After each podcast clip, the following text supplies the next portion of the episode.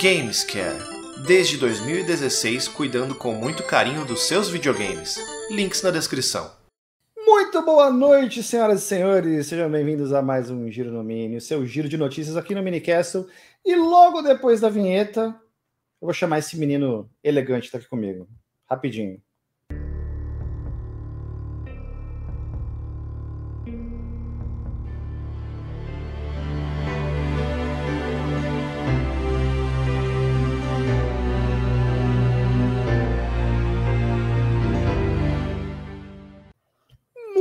Boa noite, doutor Marcel. Como estamos? Eu estou excelente, senhor doutor Junião. Como estamos? Tudo tranquilo. Hoje um dia aí, uma noite, melhor dizendo, aí, gravando agora, dia 29 do 8, precisamente 20 horas e 17 minutos, horário de Brasília. Hoje tem muita coisa, Marcel. Estou animado, tem bastante coisa. Isso, não, hoje tem bastante coisa, né? É... Hoje, tem, hoje tem muita informação. E é importante sempre a gente lembrar, Julião, que você pode assistir o giro aqui de uma vez só, ou você pode assistir os cortes do Mini com todas as notícias do giro, uma por dia, todos os dias úteis, certo? De segunda a sexta, todos os dias úteis, é, lá no canal Cortes do Minicastle.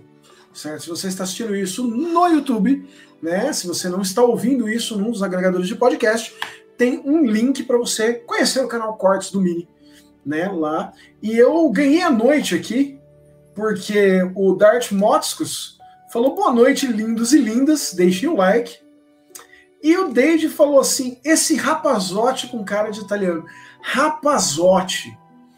Basicamente, um bambino. Bambino. Bambino. Um bambino.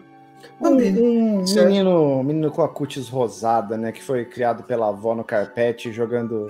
Como é que é? Jogando bolinha de gude no, no tapete e empilhando pipa no ventilador, Marcel. Não, não fiz nenhum dos dois. porque- As pessoas que, que não estão há muito tempo seguindo o Minicast talvez não saibam, mas a gente explicou ao vivo no Minicast para Marcel o que era uma pipa.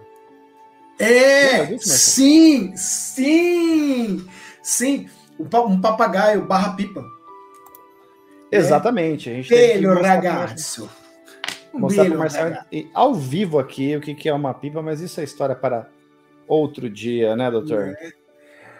Mestre Junião, mas sabe o que, o que o povo quer saber hoje, Mestre Junião? Você sabe o que o povo quer saber? Eles precisam ver as reações do Junião e do Marcel a isso. O que, que seria, meu querido? Marcel Burguesia, disse o Marcos.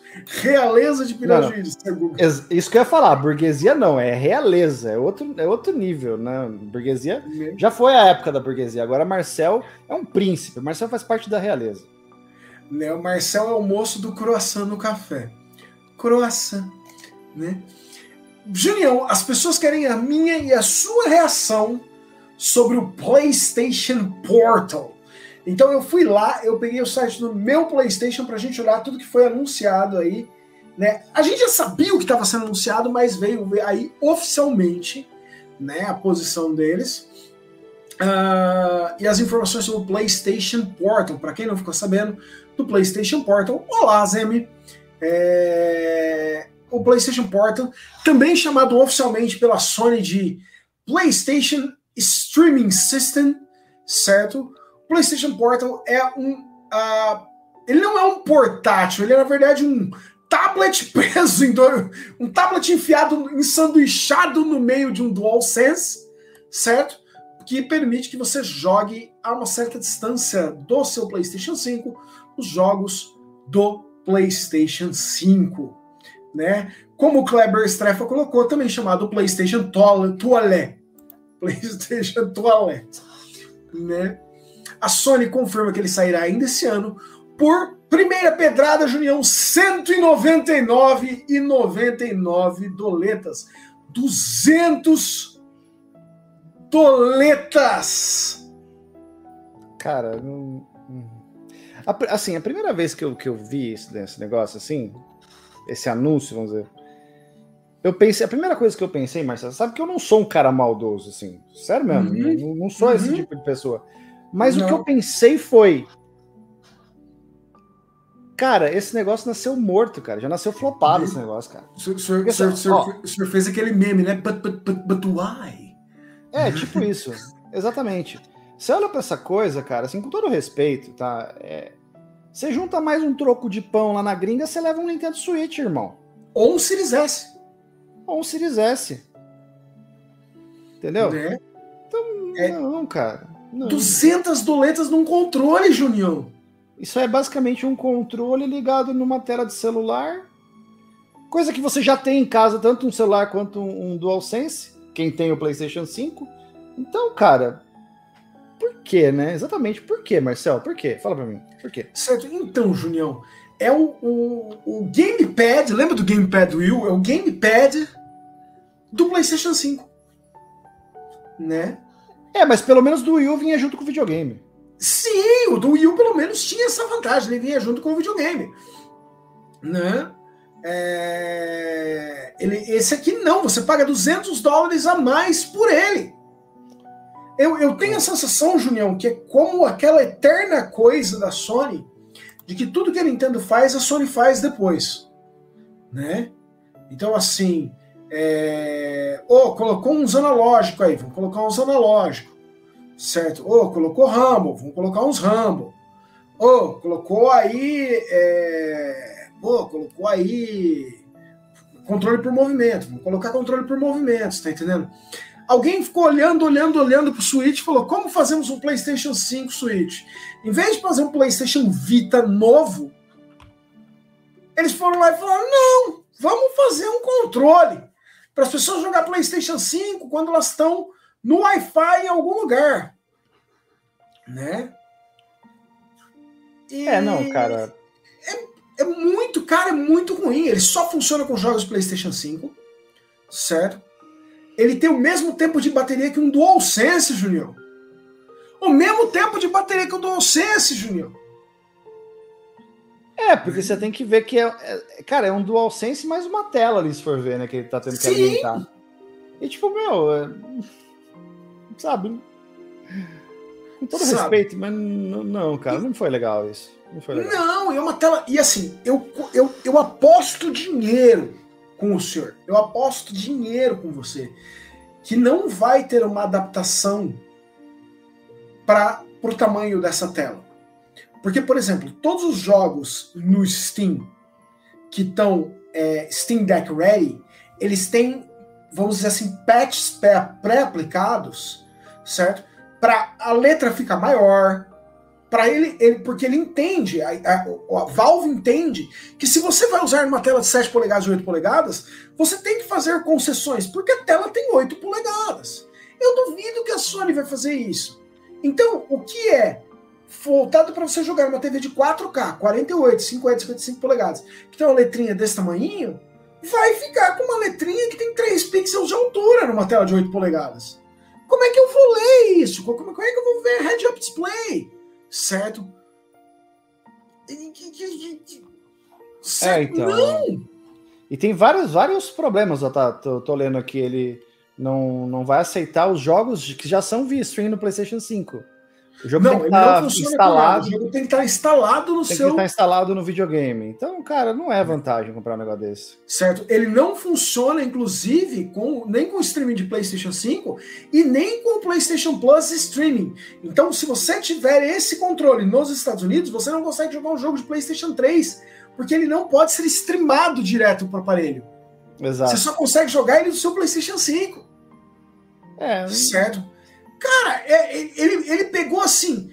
Ele falou assim: como eu posso fazer algo que é parecido com o Gamepad do Wii U, mas pior em todos os aspectos?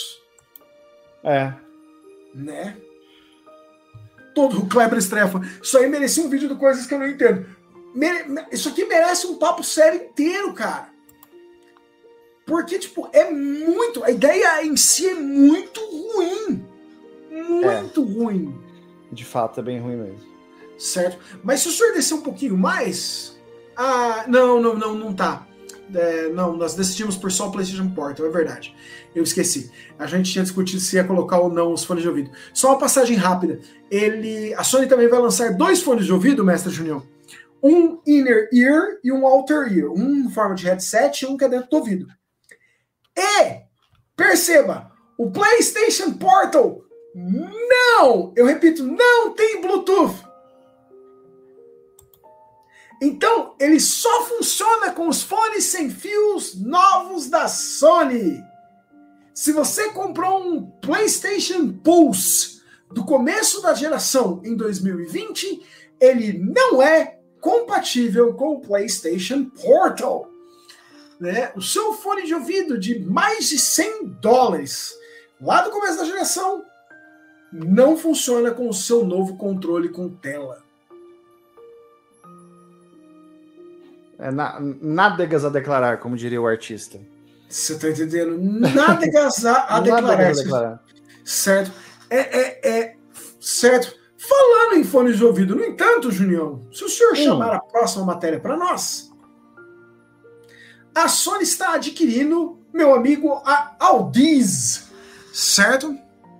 Audiz. A Audiz, fabricante de, de headsets, fones de ouvido de altíssima qualidade para criadores de música profissionais, certo?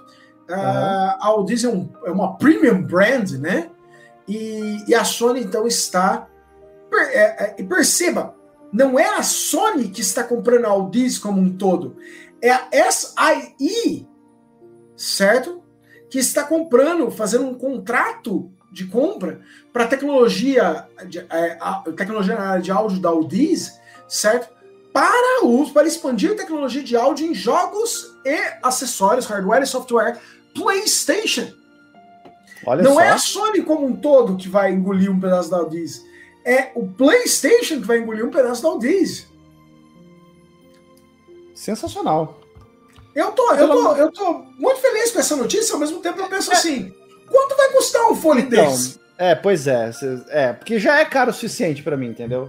Agora, claro, qualidade de áudio nunca é demais, né, Marcelo? É interessante aí para o pessoal que é tem os ouvidos mais apurado aí. Audiofanáticos! Para os audiofanáticos! Né? Preparadíssimos, certo?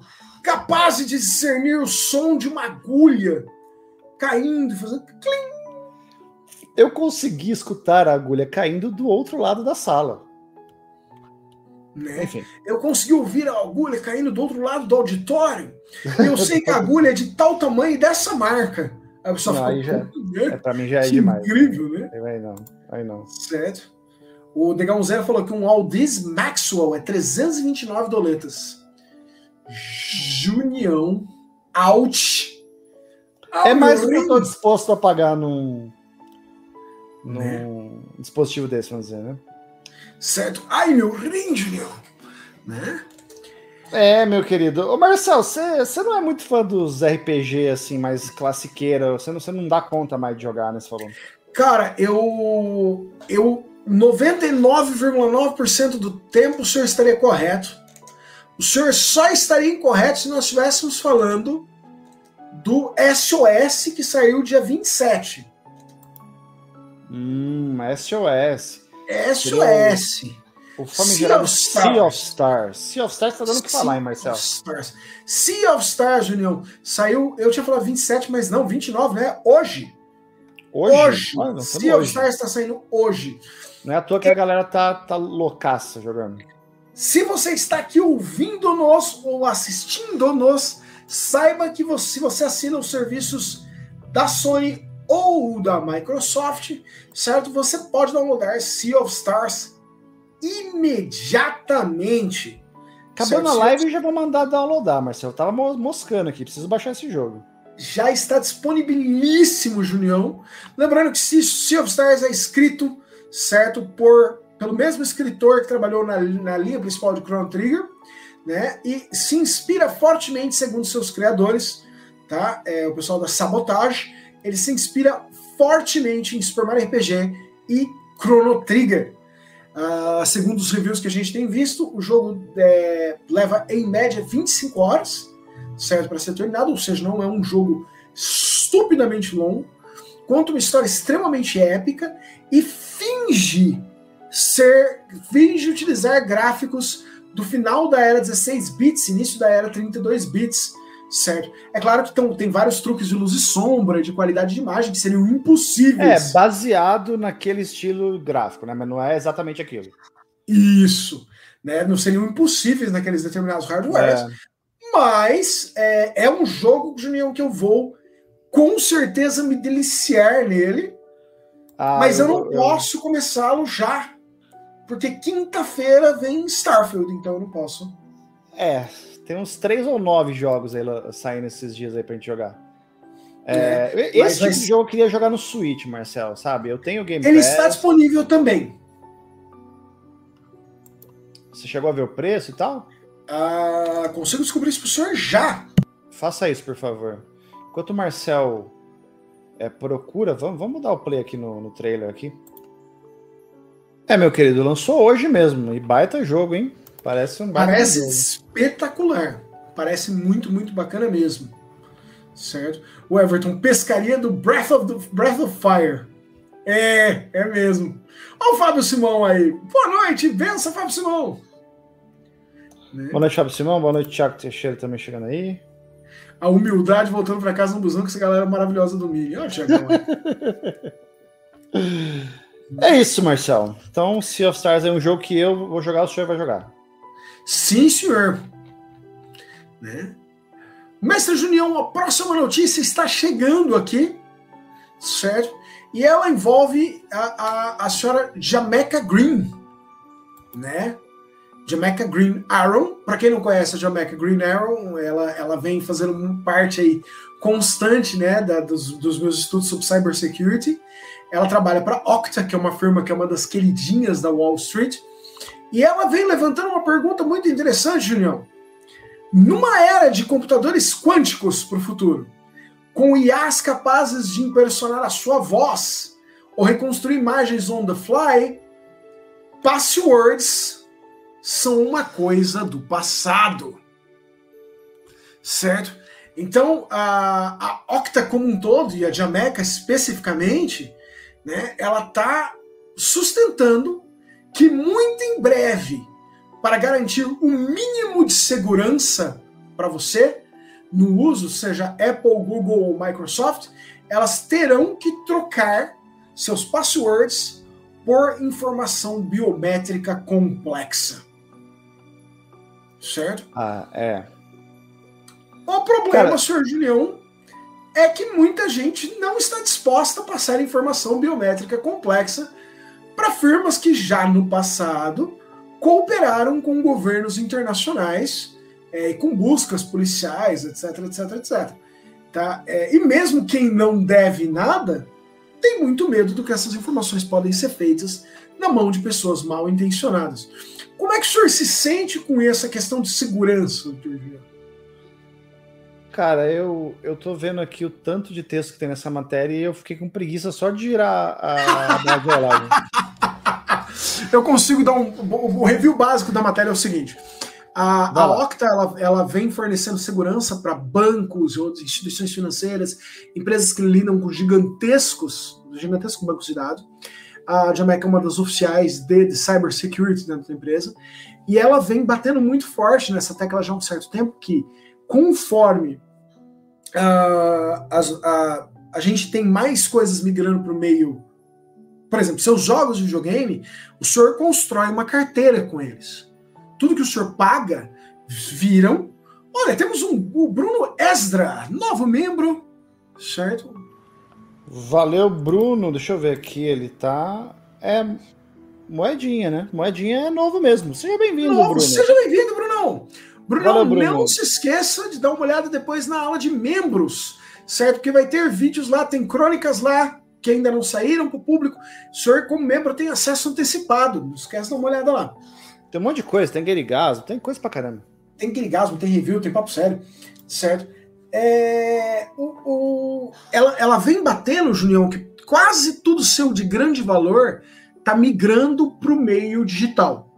Seus jogos estão migrando para uma carteira digital. É, não, certo? ela tá certa, ela tá certa. Agora a questão que você falou, a questão da, da, da segurança, como que eu, que eu me sinto, né? É, eu tenho medo, assim, daquele de coisa do tipo. Que nem aconteceu no seriado lá. Como é que chama aquele seriado? Da Blacklist. né? Onde arrancaram o olho do cidadão para passar numa porta lá e tal. Eu não sei até que ponto essa, essa ficção ela, ela pode se tornar verdade, né? Alguém arrancar seus dedos para passar pela É, porta. Exatamente, alguma coisa assim, né? Então, essa é a minha questão. Agora, com relação à segurança digital, eu acho sensacional, cara, acho fantástico. É porque realmente essa coisa de, de por mais que você tenha senha, tenha fator de é, autenticação de dois fatores e tudo, né? Se você tiver um, um negócio desse, muito mais prático e seguro, né? Mas o senhor não acha que aí o senhor é, estaria dando informações, certo, para empresas que possam ser usadas contra o senhor no futuro? É, então eu acho que é, eu acho que a gente esse trem já passou, né? Já, já foi embora. Esse navio, esse navio já está longe nesse momento. Esse entendeu? navio já partiu, o circo É, o globo, já voltou foi, cara. especiarias, pegou Exato. fogo e foi pro fundo do mar. E tem, e tem outra coisa, né? O que que, por que, que, por que, que alguém vai estar interessado em mim assim? Não tem. Ah, não, mas ele, coisa eles dão relevante que eu tenho a exemplos. oferecer tá, tá por aqui no Minicast, essas coisas de, de game que a gente produz. Porque minha vida particular mesmo, pra quê? Mas, Por que que mas por exemplo, exemplo, alguns exemplos, Junião, do porquê as pessoas estão. Vai lá. É, se, por exemplo, o sequenciamento seu, né, é, o sequenciamento genético seu for parte da sua chave, é, uma, o- em vez de biometria, eu vou usar password do International Superstar Soccer. ah, ah, né, o, o- ah, por exemplo, uma das, das, das ideias de defesa é você criar, andar com um cartão. O cartão cria um, trabalha com, com Near Field Communication e usa sais do seu corpo como antena de transmissão. Então, parte do seu, do seu código genético é parte da chave que abre ou fecha portas para você passar. No entanto, isso significa que, a partir do momento que você tem esse acesso, parte da sua sequência é conhecida. E próximas firmas que vão te contratar, ou a firma onde você está trabalhando, tem acesso se você tem predisposição à obesidade, predisposição a problemas cardíacos, predisposição a, a, a diabetes, certo? E podem demitir você ou impedir sua contratação com base nessas informações. É, então aí a gente tem que re- re- repensar todo um sistema que nos foi apresentado e que a gente vive hoje. Mas acho que a questão não é tão profunda. Pelo menos eu não consigo ver de uma forma tão profunda assim, Marcel. Agora, se você está me dizendo que todas essas informações serão é, reveladas, que seja, mas que a pessoa, o dono das informações, é, possa ter acesso a isso também, entendeu? Porque se você tem um mapa, é, tem, tem empresas que fazem isso, eu já vi. É, você vai lá e faz o seu mapa genético e vê o que, que você teria de predisposição de uma, é, uma doença, por exemplo, que nem você falou, e aí você pode se prevenir daquilo. Se você sabe hoje, hoje eu sei 41 anos que eu tenho, sei lá, é, predisposição a câncer no dedinho esquerdo da mão, da mão esquerda. É, eu posso tentar, de alguma forma, prevenir isso, se for o caso, entendeu?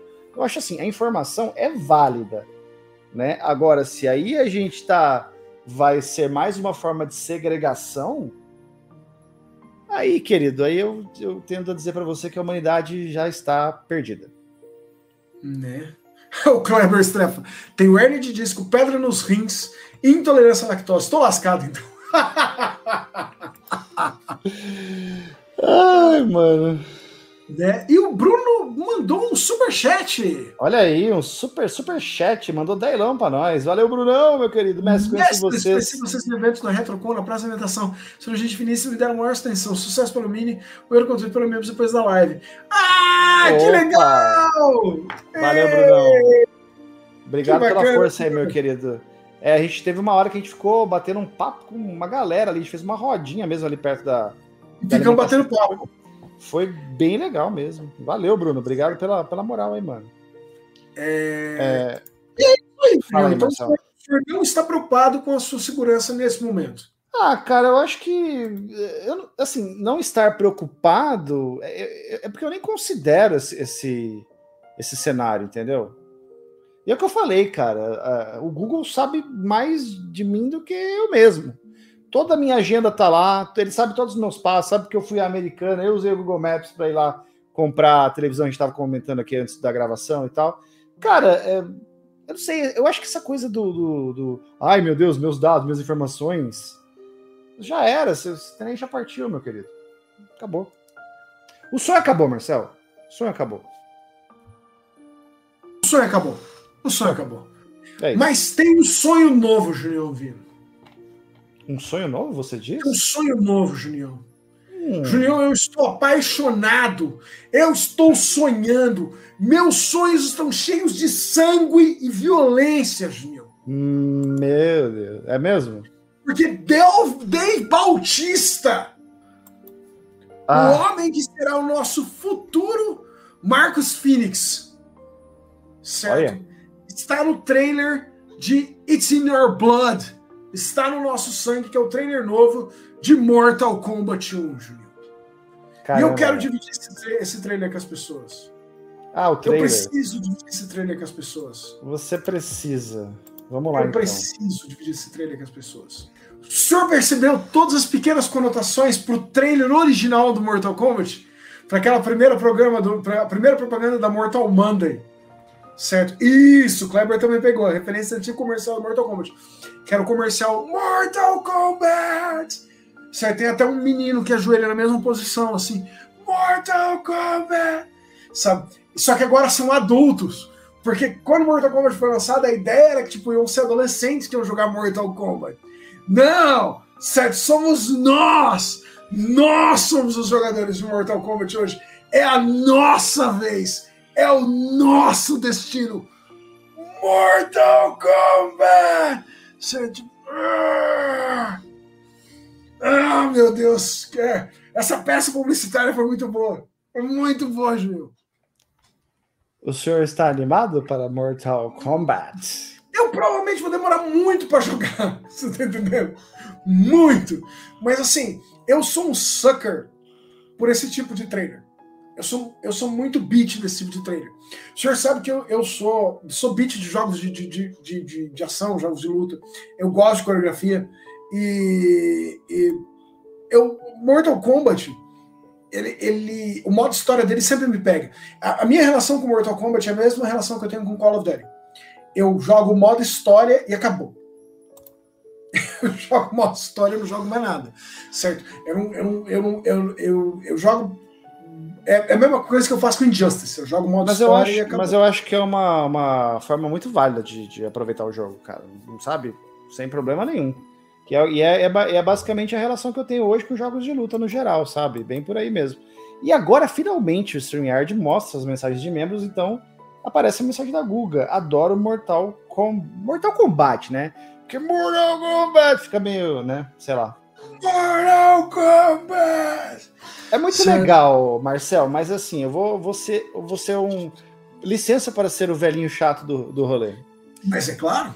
É legal, achei legal pra caramba. Que nem o. Quem que foi aqui, ó, o Giovanni falou que está tá todo arrepiado, né?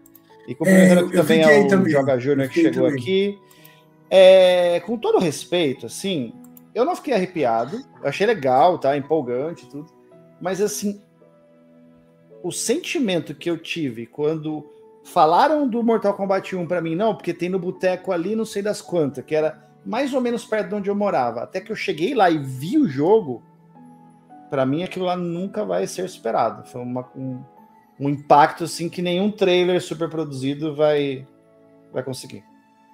O senhor, o senhor, o, o, o senhor, o senhor não teve aquele, aquele, o senhor teve aquele impacto muito maior na hora que o senhor viu a máquina funcionando.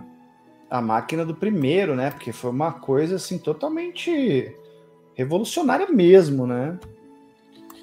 A gente não tava, eu não tava preparado para Mortal Kombat em 92. Não tava. Entendeu? Mas tive que estar, tá, né? Acabou aqui. Eu, eu, eu, eu queria. Eu, eu acho que Street 6 precisava ter um trailer nesse nível.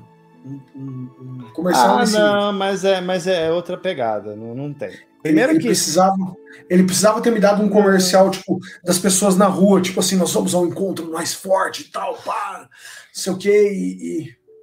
e não sei, não sei. Eu não e, sei se eu curtiria, não. Né? Porque eu, eu, eu sou. E assim, eu vi muita gente falando do, do filme do Mortal Kombat. Tem um filmando o jogo do filme do Mortal Kombat novo. Eu gostei muito do filme do Mortal Kombat novo. E eu acho que eu sou a única pessoa na Terra que gostou muito do filme novo do Mortal Kombat. Mas muito, muito mesmo. Ele tem todo o núcleo principal dele, o, a, o, o lema principal da história, que, que segue o personagem principal do filme, é muito ruim. É muito, muito ruim. Mas o filme, ele começa muito bem e ele termina muito bem. O auge dele são as duas lutas do Scorpion. Certo? As duas lutas do Scorpion são maravilhosas no filme. Eu, eu, eu, dei, eu, eu fiquei na pontinha da cadeira. Você assistiu o novo, Julião? Qual que é o novo? Novo, que saiu, tipo, ano, ano retrasado. Ah, sim, assisti. Cara, a hora que eu, que eu, que eu a mão do, do Sub-Zero segurada assim, para trás. Aí você ouve assim, come over here. Tan, tan, tan, tan, tan, tan, tan, tan, Eu falei, nossa, agora, nossa, nossa senhora. Putz, foi muito bom. Foi muito, muito bom. O senhor, assim, o senhor ficou muito empolgado. Mas sabe o que, o que mais você fica empolgado, cara? Eu, o que mais? Quando a gente tá falando de Zelda o chorinho do reino. Chorinho do reino. Chorinho do reino. reino. Chorinho do reino. Eu estou sendo acusado de não ter terminado o Chorinho do Reino ainda. O pessoal já quer caçar minha, minha carteira de Nintendista, Júnior. Eu acho que sua carteira, na sua carteira de Nintendista devia ter sido caçada há muito tempo já, né? a sua carteira de Nintendista deveria ter sido caçada quando você fez aquele sábado retrô vexatório do Super Mario 64. Ah, você que tá, você que tá assistindo aí o, o, Giro no Mini, você que tá ouvindo o Giro no Mini nesse momento, tá vendo esse corte, vai lá no canal do Minicastle no YouTube. Eu explico. Eu e explico coloca assim, sábado retrô Super Mario 64. Assista. Existe uma explicação. Assista eu tive que jogar aquele, aquele jogo num controle ligado ao meu computador que não tinha analógicos. Então, você Denúncia, você não é digno, você é Exatamente. Como é que você vai, você vai tratar um jogo desse, desse tipo, desse calibre, dessa forma, cara? Não tem como, Marcelo. Ok. É, okay, okay. Não, não dá. Amigo, não tem como te defender. Não tem. Tá bom, Júlio. Tá bom, a gente sabe quem Mas vamos lá. O... A gente sabe. Verdade difíceis de engolir. Exatamente. Mas, cara, diz, diz, diz a lenda que o Zelda Chorinho do Reino ganhou a Gamescom, Gamescom Awards 2003, é... meu querido. Sim, ele ganhou em quatro categorias, Junior. Né, os uhum. prêmios distribuídos no Gamescom. Uh, tem uma lista um pouco para baixo, né, na matéria. É, o, senhor, o senhor desceu um pouquinho? Ou subiu um pouquinho? Aqui? Isso, desceu um pouquinho. Tem uma lista na matéria, né? Melhor trailer, melhor show floor, melhor jogo de. Então ele ganhou. Melhor trailer anúncio ganhou Little Nightmares 3, né? É, melhor show floor Bandai Namco. Melhor jogo para Microsoft Xbox Mortal Kombat 1. Melhor jogo de Nintendo Switch The Legend of Zelda Tears of the Kingdom. Melhor jogo para Sony PlayStation Tekken 8. Melhor jogo para mobile Sky Children of the Light. Melhores gráficos Black Myth Wukong. Uh, melhor áudio da Legend of Zelda Tears of the Kingdom, melhor jogabilidade da Legend of Zelda Tears of the Kingdom, mais divertido Payday 3, mais épico The Legend of Zelda Tears of the Kingdom, mais adorável Pikmin 4, que segundo o superchat da Google, é, para ter a carteirinha de volta eu vou ter que terminar Pikmin, né? É, jogo mais impactante Sky Children of the Light, melhor anúncio Little Nightmares 3, melhor show floor Bandai Namco Entertainment, melhor é, prêmio Heart of Gaming Gaming é, Games In e estúdio verde do ano da Gamescom Xbox, né? Então esses foram os prêmios da Gamescom desse ano. E Tears of the Kingdom, né? Um forte, forte, forte concorrente ao jogo do ano, certo? Ganhou quatro prêmios no chão da Gamescom. Certo. Perfeito, meu querido. Deixa eu, de forma adequada, aqui agradecer a Guga. Valeu, Guga. Muito obrigado pelo seu superchat. Mandou cincão pra gente aí e disse: para ter a carteirinha de volta, vai ter que zerar Pikmin. Marcel, fica aí a sua incumbência, então, em zerar Pikmin. Sim, senhor. Certo. É isso, meu querido. Deixa eu trocar. A menos que você queira falar alguma, mais alguma coisa sobre o Zeldinha, tá tranquilo? Não, o senhor, o senhor tá. O senhor que tá com. O senhor acha que é digno com apenas quatro prêmios do Tears of the Kingdom? Eu acho que Tears of the Kingdom tinha que ganhar até os prêmios de lugar, coisa onde ele não foi lançado. Melhor jogo de Xbox deveria ter sido Tears of the Kingdom, mas você não tem. Melhor jogo de PlayStation deveria ser Tears of the Kingdom, mas você não tem. Eu acho o seguinte, Marcel. Eu andei hum. observando o seu Gamer Score, seus, suas horas de jogo no Switch. Eu não sei, é, pelo que meus informantes disseram, você tem cerca de 5 horas só no Zeldinha. Não, é muito eu tenho 15 pouco. horas de Zeldinha. Tá bom, então tá bom. Vou dar um, vou dar um crédito pra você. 15, numa 15 horas. das baterias eu tenho 15, 15 horas. horas num jogo que você tem que investir pelo menos 200, 250 horas. Você não viu nada, você não sabe de nada. Você é um moleque, entendeu? Tá vindo aqui na minha frente. Moleque! Então você moleque, trate de jogar Zelda. Ver, é. Zero jogo. Bota aí centenas de horas investidas. Aí você vem conversar sobre o Zelda Tears of the Kingdom, certo? Tá bom, não falo mais nada. Meu querido, ainda continuando no mundo maravilhoso da Nintendo, tem uma outra coisa aqui. Não posso falar também, senão vão cortar minha carteirinha, né? Não, vai, esse, aí, esse, aí, esse aí você pode falar, vai. Esse eu deixo. Né? Boa noite, X-Glauser! Que mulher, que é chafado. O, o, o David falou que 15 horas é só o tutorial. É só um tutorial, cara. O Marcel, o Marcel, ele jogou o tutorial do jogo e quer vir falar de. Joga o jogo, meu Zelda tem que ganhar Joga todos os prêmios. Falei, falei sim. Não sabe Zelda nada, nem jogou o jogo. Nunca jogou. Zelda jamais. tem que ganhar todos os prêmios. Jamais jogou é. Zelda na vida. Você é safado. É... Degãozeira falou: sugestão de enquete. Marcel chegará em 20 horas em Starfield antes de Zelda Tears of the Kingdom? Nossa, ele vai Não. chegar em 200 horas de Starfield antes de zerar o Tears of the Kingdom. Não. Né? É, é... Então vamos, Junião, Super Mario Bros. Wonder terá uma direct só dele, certo? É famo, 11 horas é famoso de Brasília. Mariovilha. Super Mario Mariovilha. Né? 15 minutos de novidades, dia 31 de agosto, depois de amanhã depois de amanhã, que vai ser bem no dia que a gente vai ter uma reunião online, eu e você, e depois reza a lenda que vai ter live do, do tal do Starfield. É, mas é noite. Isso é noite. Às 11 horas nós vamos estar no trampo. Pois é, então. Porque normalmente Ai, a gente faz a gente faz os reacts do, desses da, Nintendo Direct, eles sempre vão é no horário que a gente está trabalhando, então a gente combina de fazer o react à noite. O pessoal curte, o pessoal assiste tudo, né? Mas dessa vez não vai rolar, cara. Não vai rolar. Não vai, porque assim, a gente vai ter a apresentação na quarta. Na quinta, a gente tá montando a apresentação da semana seguinte. E aí, a hora que a gente terminar de fazer isso, lança o, o, o, o Starfield. Exatamente. Mas então, fica um então- registro aí que dia 31, é, quinta-feira, dia 31 de agosto, às 11 horas, horário de Brasília, vai ter um Nintendo Direct aí de é, quantos minutos? 15 minutinhos, é isso? 15, 15 minutos sobre Super Mario Bros. Wonder. Perfeito. É isso. Chamado Mario Vilha, o famoso Mario Vilha.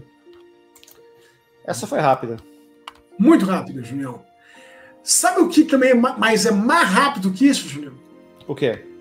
Mais rápido, as motos do incrível Excite Bike 64! Cara, eu, eu descobri a existência do Excite Bike 64 a coisa de um ano, dois atrás no máximo. Isso porque eu comprei um videogame para presentear um amigo nosso e esse videogame ele veio com esse cartucho. Tipo assim, meu, eu nem sabia que tinha Excite Bike no, no Nintendo 64, né? Certo. É, Excite Bike no Nintendo 64 e é maravilhoso, Junior. E ele está chegando agora ao Nintendo Switch Online amanhã, certo? Amanhã. 30 de agosto né? Está chegando. E ele tem, inclusive, aqui tem um, tem um, um trailerzinho dele, se o senhor quiser colocar no ar. Ah, vamos sim. Bike!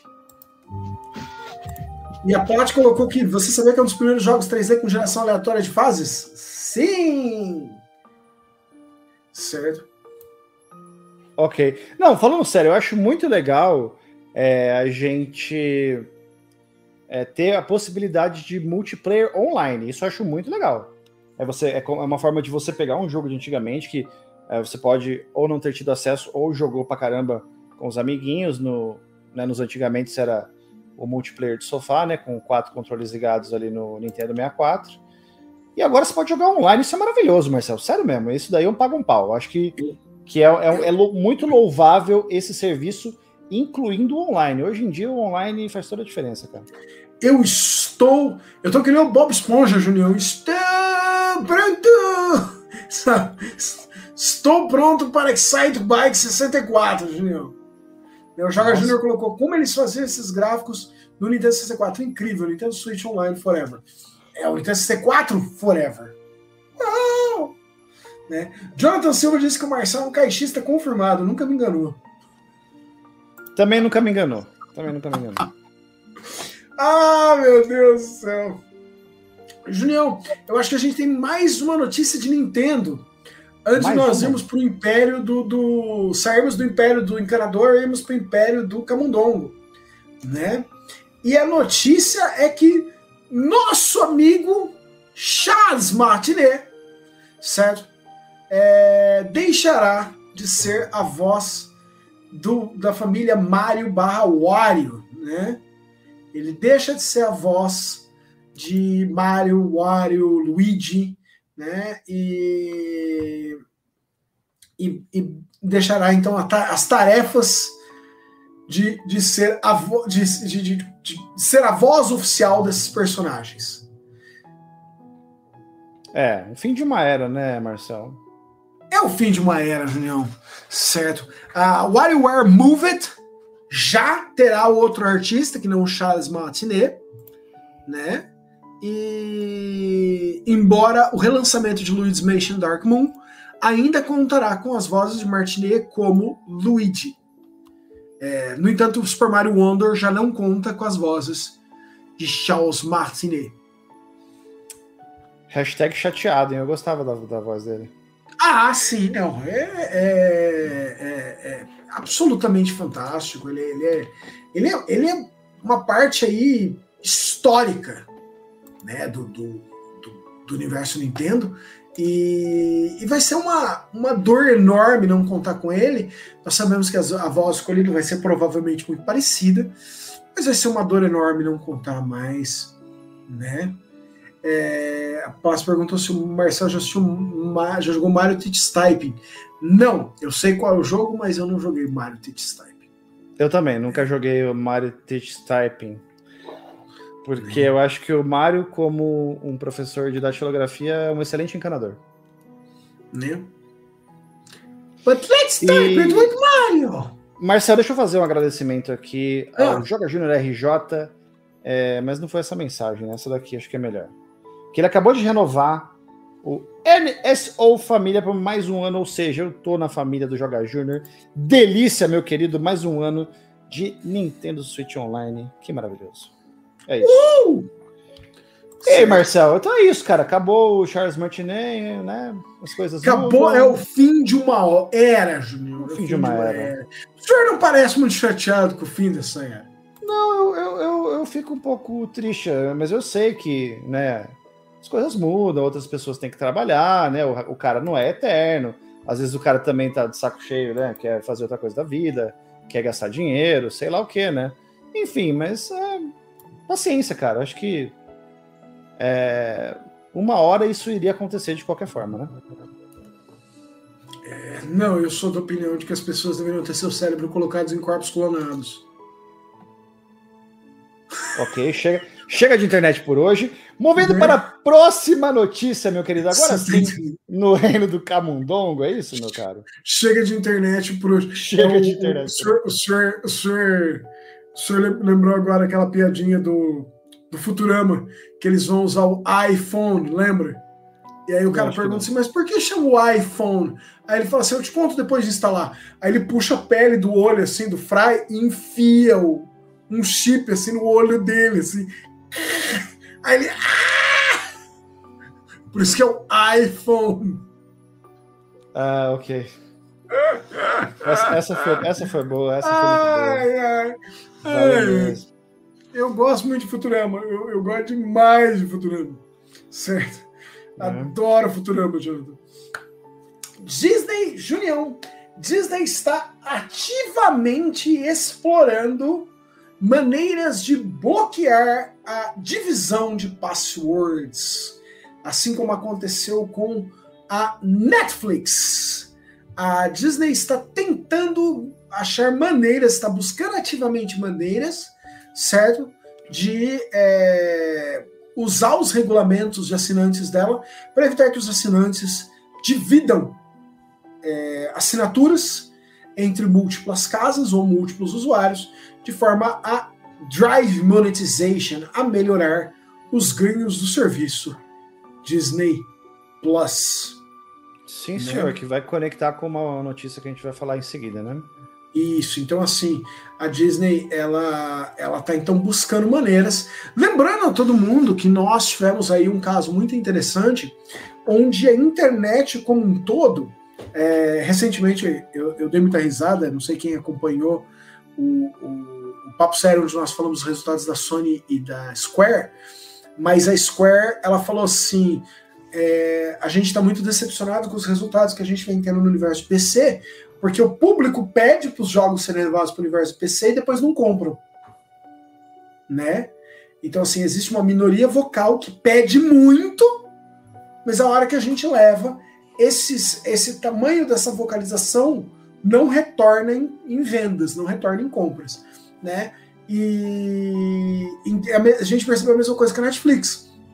A Netflix, é, todo mundo falando, se a Netflix exigir que eu tenha uma conta, não posso mais dividir minha conta com a minha mãe que mora em outra casa, né? É, eu vou, eu vou cancelar. Não só as pessoas não cancelaram, mas houve um absurdo, um sensível aumento no número de contas do Netflix, certo? Então, a, a, a, na época até nós, nós lemos essa notícia num giro e a gente falou, tenha certeza de que Amazon e Disney farão a mesma coisa. E aqui está Disney fazendo a exata mesma coisa. Eles vão bater forte, certo? Para evitar que as pessoas continuem dividindo né, é, certo, o, o, as assinaturas. E o, o É Mentira colocou a Disney também está removendo conteúdo da Disney Plus para economizar. Está. Ela está tirando determinados produtos da Disney Plus para não pagar imposto mais em cima deles.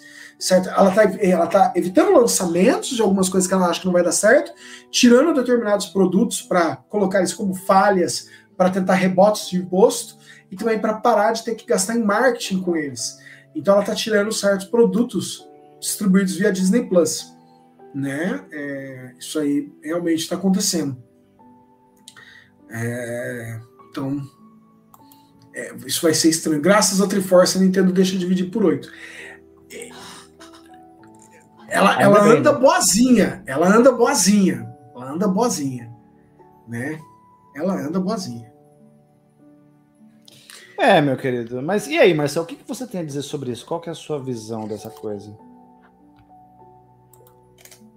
É... Então, o Jonathan colocou uma pergunta semelhante que o senhor fez. Se esse aumento de assinaturas vão se manter a longo prazo? Né? Porque se todo mundo fizer, o cerco vai se fechar e vão começar a cortar alguns serviços.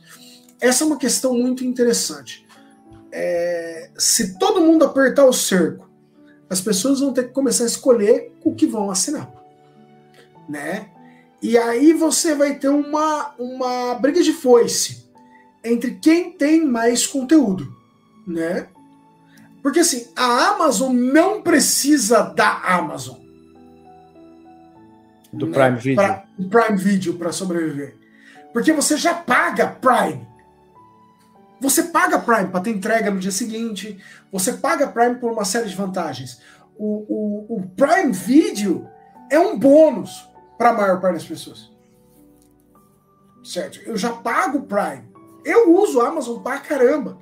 Então, assim, eu pago o Prime por, porque eu preciso da Amazon. O Prime Video é um a mais para mim. Né? Boa noite, Jota Comune, seu lindo! Fala, Cristiano. Então, é... o, o, a, a estrutura disso não me incomoda nessa condição. A Disney não, ela precisa que o Disney Plus faça dinheiro. Porque o Disney Plus cresceu, cresceu, cresceu, cresceu, cresceu, cresceu, cresceu, cresceu, cresceu. Tá, mas e fazer dinheiro? Vamos fazer dinheiro agora, precisa fazer dinheiro. A, a, a Disney está vendendo partes da companhia que não estão ligadas às atividades core dela. Ela está procurando compradores para essa área. Existe até mesmo uma, uma, uma, uma um mito aí, né? Um, um, comentário aí, né? Que o É Mentira colocou que a Apple talvez compre a Disney. Tem. Tem, isso, isso ronda. Né? E não só a Apple, outras empresas também grandes como a Apple. Né? Eu consigo ver a Apple 100% comprando a Disney. Eu consigo. Elas têm mais ou menos as mesmas a, a mesma maneira de lidar com clientes. Eu consigo. Eu espero que não aconteça, porque se acontecer, acabou. Eu sou obrigado a migrar para o produto da maçã. Certo? Se os produtos da maçã falarem para mim assim, ó, vai ter um monte de apps específicos para o iPhone ligados a conteúdo Disney, eu tô migrando amanhã para o iPhone. Certo? Eu não. Então, assim, é... Não, então, a Platts colocou, não é comprando a Disney, é comprando partes da Disney. A Disney está vendendo partes dela. O mito da Apple é comprar a Disney inteira. A Disney inteira. O rumor, né? o rumor que tá rolando, rumor, né? O rumor é ela comprar a Disney inteira, né? Ela, a Disney, no entanto, tá, vai vender partes dela que tem a ver com jornalismo, a partes dela que tem a ver com esporte que não estejam ligados à ESPN, partes dela que não tem ligação com o core. Marvel fica, Star Wars fica, certo? Uh, ESPN fica, né? Os departamentos de, de, de, de, de séries deles ficam. Eles não vão se desfazer disso, né? É... Eu, eu, eu, isso aí permanece com o grupo Disney.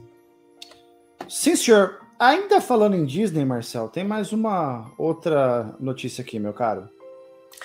Disney vai aumentar o preço. Não satisfeito em também bater o chicote, Juninho. Em outubro, Disney Plus e Hulu ficam mais caros, certo? Ah, se você usa o, eles com, com propagandas, o preço se mantém os mesmos, mas caso contrário, o preço de, de, é, de da Disney Plus vai para R$ 13,99 e do Hulu vai para R$ 17,99. Estamos falando de dólares, né? A gente dólares. tem a gente tem a é, informação de, da versão do Brasil? Ainda não? não, não temos confirmação desse aumento é, em regiões PTBR, né, no Brasilzinho, mas da última vez que nós tivemos um aumento, certo, de custo do Disney Plus lá fora, nós tivemos um aumento aqui no Brasil um tempinho depois. Tá. Então, deve-se esperar. temos a confirmação, mas pode ser que no futuro venha aumento para cá também para cá também. Né? Então, se você comprar os bundles, sai mais barato. Ah, sim. Sempre tem o, os planos promocionais, os bundles. Os planos né? promocionais Disney mais Hulu, Disney mais Hulu mais ESPN Plus e, e, e muito mais. Sim, senhor. Perfeito. Né? Mestre Junião deixando o reino do cogumelo e voltando para as raízes gameísticas.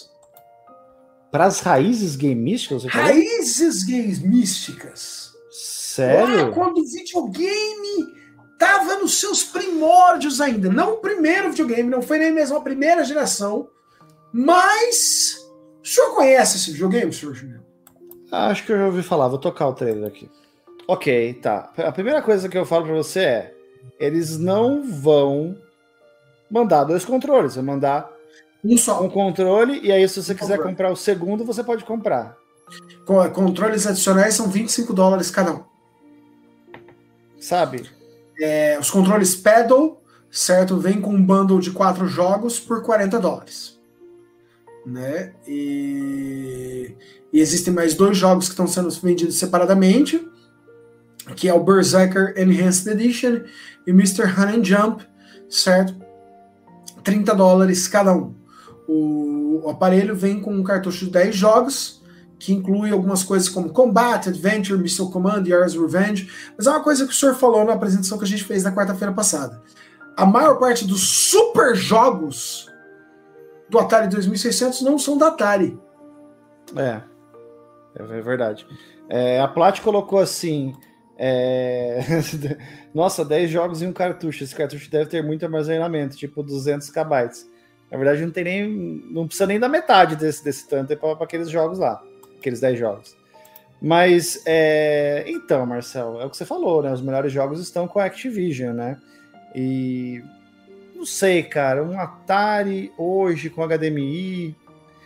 Ponto positivo para os controles serem um plug original, então você pode, inclusive, usar controles de antigamente ou usar esses controles novos no videogame antigo, né? assim como a gente já fazia com o Atari Flashback, que era aquele que vinha com vários jogos na memória, pequenininho, né? O, o, os controles dele também funcionavam no, no videogame é, original.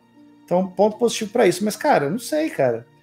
É, qual, qual, que tá, quanto que tá saindo? 130 dólares, é isso? Tá saindo. Isso mesmo, 130 dólares. Com 130 dólares, com, com cartucho de 10 jogos. Aí, para você comprar um segundo controle, é mais 25 dólares, ou, ou seja, aí já vai para quanto? 155, é isso? 155. 155. Para um Atari, com todo respeito ao Atari, foi o meu primeiro videogame. É, foi um videogame que eu assim, joguei muito, assim, fiquei muitos anos com o Atari. Gosto do Atari, acho o Atari legal. Mas com todo respeito, não, cara, não, não rola esse preço. Né? Então, assim.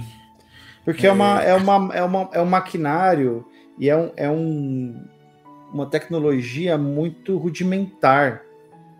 São jogos muito simples, cara. Então, falando da segunda geração de videogames. De novo, com todo respeito. Né, o pessoal que assiste o Minicast só sabe que a gente tem muito respeito pelos jogos de antigamente. Não é, não é preconceito nem nada. Joguei Atari assim a exaustão, né? Mas eu acho que devia ser um preço um pouco mais justo, um pouco mais honesto, né? Hum. Né? É isso, queridão. Hum. Desculpa, uh, eu tô olhando aqui, Julião, tem um, inclusive uma lista de incompatibilidade, mestre. É, eles testaram os jogos disponíveis para Atari 2600, oficialmente lançados, é, tem alguns que ainda estão untested, certo? Mas Real Sport Boxing não funciona, certo? Uh, Super Cobra não funciona. Texas Chainsaw Massacre não funciona. É, e a Atari não ganha, garante funcionamento com nenhum dos jogos criados depois do período oficial dos aparelhos. Sim, certo? claro. Então, é, os, os cartuchos modernos criados para rodar em Ataris podem não funcionar no 2600 Plus. É, eu, eu, com todo respeito acho um péssimo negócio, né? Eu acho eu, que é a mesma linha informação do... para saber se era FPGA. Não, ele não é FPGA. Se fosse FPGA, essa altura você já estaria sabendo. Né? Ou se ele é puramente emulação. Mas eu não compraria nada da Atari. Nada, é, não compraria absolutamente nada da Atari em nenhuma circunstância. Esse, se, esse pro, se esse produto tivesse um preço bem menor, né, chegasse até ao mercado brasileiro de uma forma mais honesta, eu podia até em considerar comprar para fazer um vídeo, para deixar de action figure, enfim, para adquirir, né? Mas por esse preço não tem a menor condição, não, cara. É, não, a Plat disse assim: se ele fosse FPGA, não teria compatibilidade. Não é bem assim, Plat, mas a Plat tem um ponto, né? Tem esse tanto de, de jogos que não funcionam aí, provavelmente funcionaria se fosse no FPGA. É, não teria problemas de, retro, de, de compatibilidade, né? Mas. É...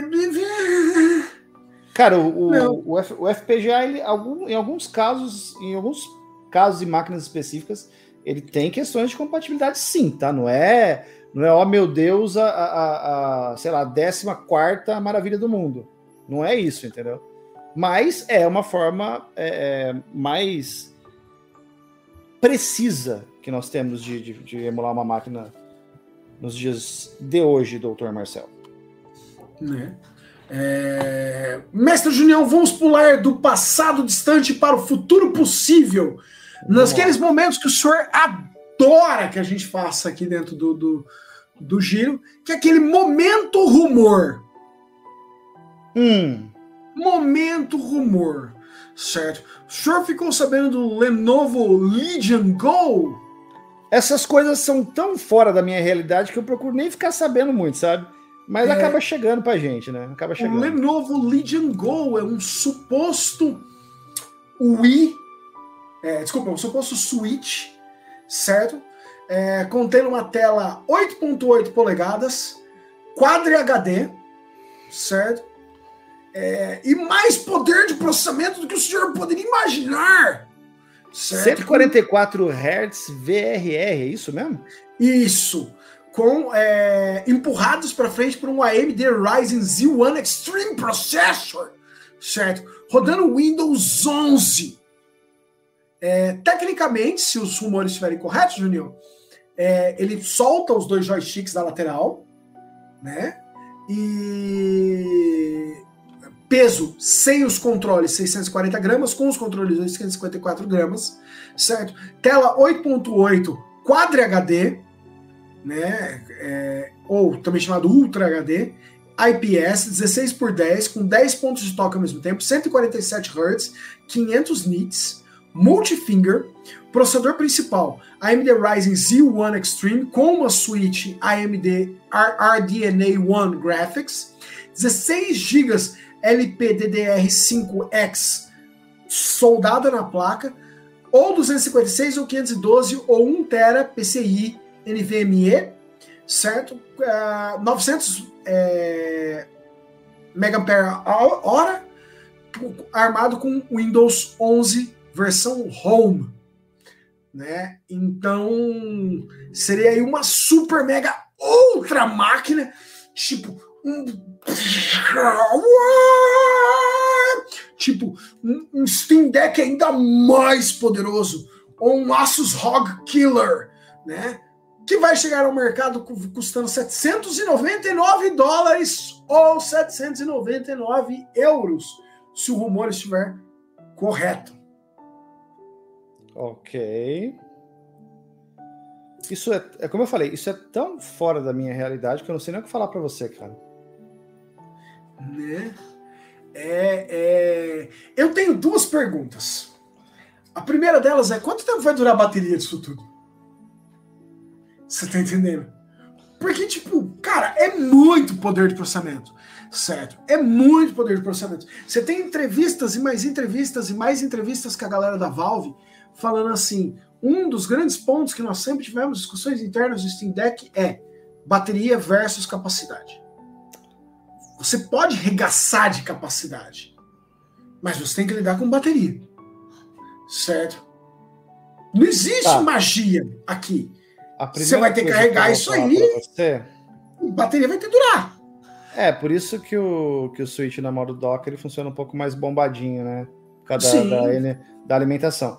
Cara, ó, você sabe quanto, sabe quanto que dá 799 dólares só na conversão de agora? Quanto? 3.877 reais e 39 centavos, meu querido. Então, Aí põe, põe mais 60%, 60% de não, imposto. eu não vou, eu não vou nem pôr, porque já, já era. Não- já se tornou inacessível. Passar dos 5 mil reais, Júlio. Nossa, cara, esquece. Certo?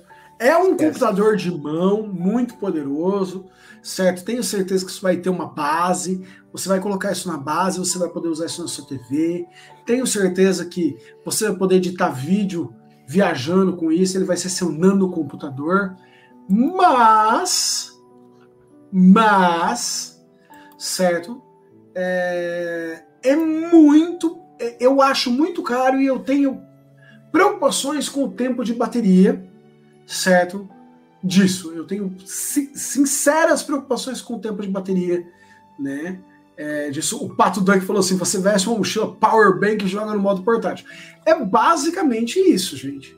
Né? Como disse o Cadu, isso não é feitiçaria, é tecnologia. Né? E o Med chegou, cheguei lindões, seus lindos. Né? Então, é, é- o- me preocupa o tempo de bateria disso, disso tudo de, de, de hardware. Não me preocupa esse, esse, tempo de bateria, porque eu não vou ficar preocupado com uma coisa que eu jamais terei, mas eu fico curioso, Marcel, curioso. Agora, ó. Não, não, eu fico preocupado porque as pessoas vão ter, viu? alguém vai ter. Ah, não, mas hum, alguém vai. Se, se alguém tiver, se alguém, se alguém, é muito mais abonado que nós, então deixa essa pessoa cuidar, cuidar dos próprios, das próprias questões, vamos dizer assim. Meu querido, agora sabe uma coisa que nós teremos, Guerigasmo, inclusive, aqui no Minicast? Teremos? Teremos, teremos. Lenovo Legion Go, o senhor vai chamar um? Não, não, não, não, não, não, não, não. Não, calma. Tô falando da próxima notícia, vou colocar na, na tela aqui para você. Hum. Isso aí. Ah, o Striker Dreamcast Wireless. Precisamente, meu caro gafanhoto, o novo controle da Retro Fighters, a versão Dreamcast do controle que eles já tinham, mas agora sem fio. Que delícia, meu caro. Ai, meu Deus, eu já tô começando a a ter espasmos aqui. O senhor já está salivando agora. Eu certo? salivante. Eu chamei dois, salivando. eu chamei, chamei dois na pré-order pra gente garantir o garigasmo.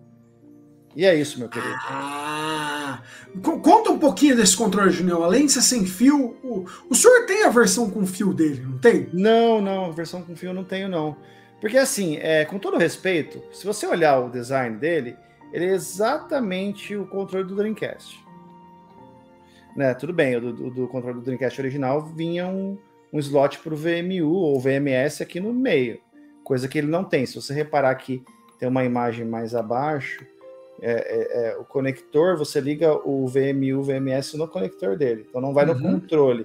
Então, obviamente, assim como o, o, o Brawler 64 Wireless, o Striker Wireless também não vai ser compatível com dispositivos que vibram, tipo Rumble Pack ou Puro Puro Pack, né? Não vai ter como.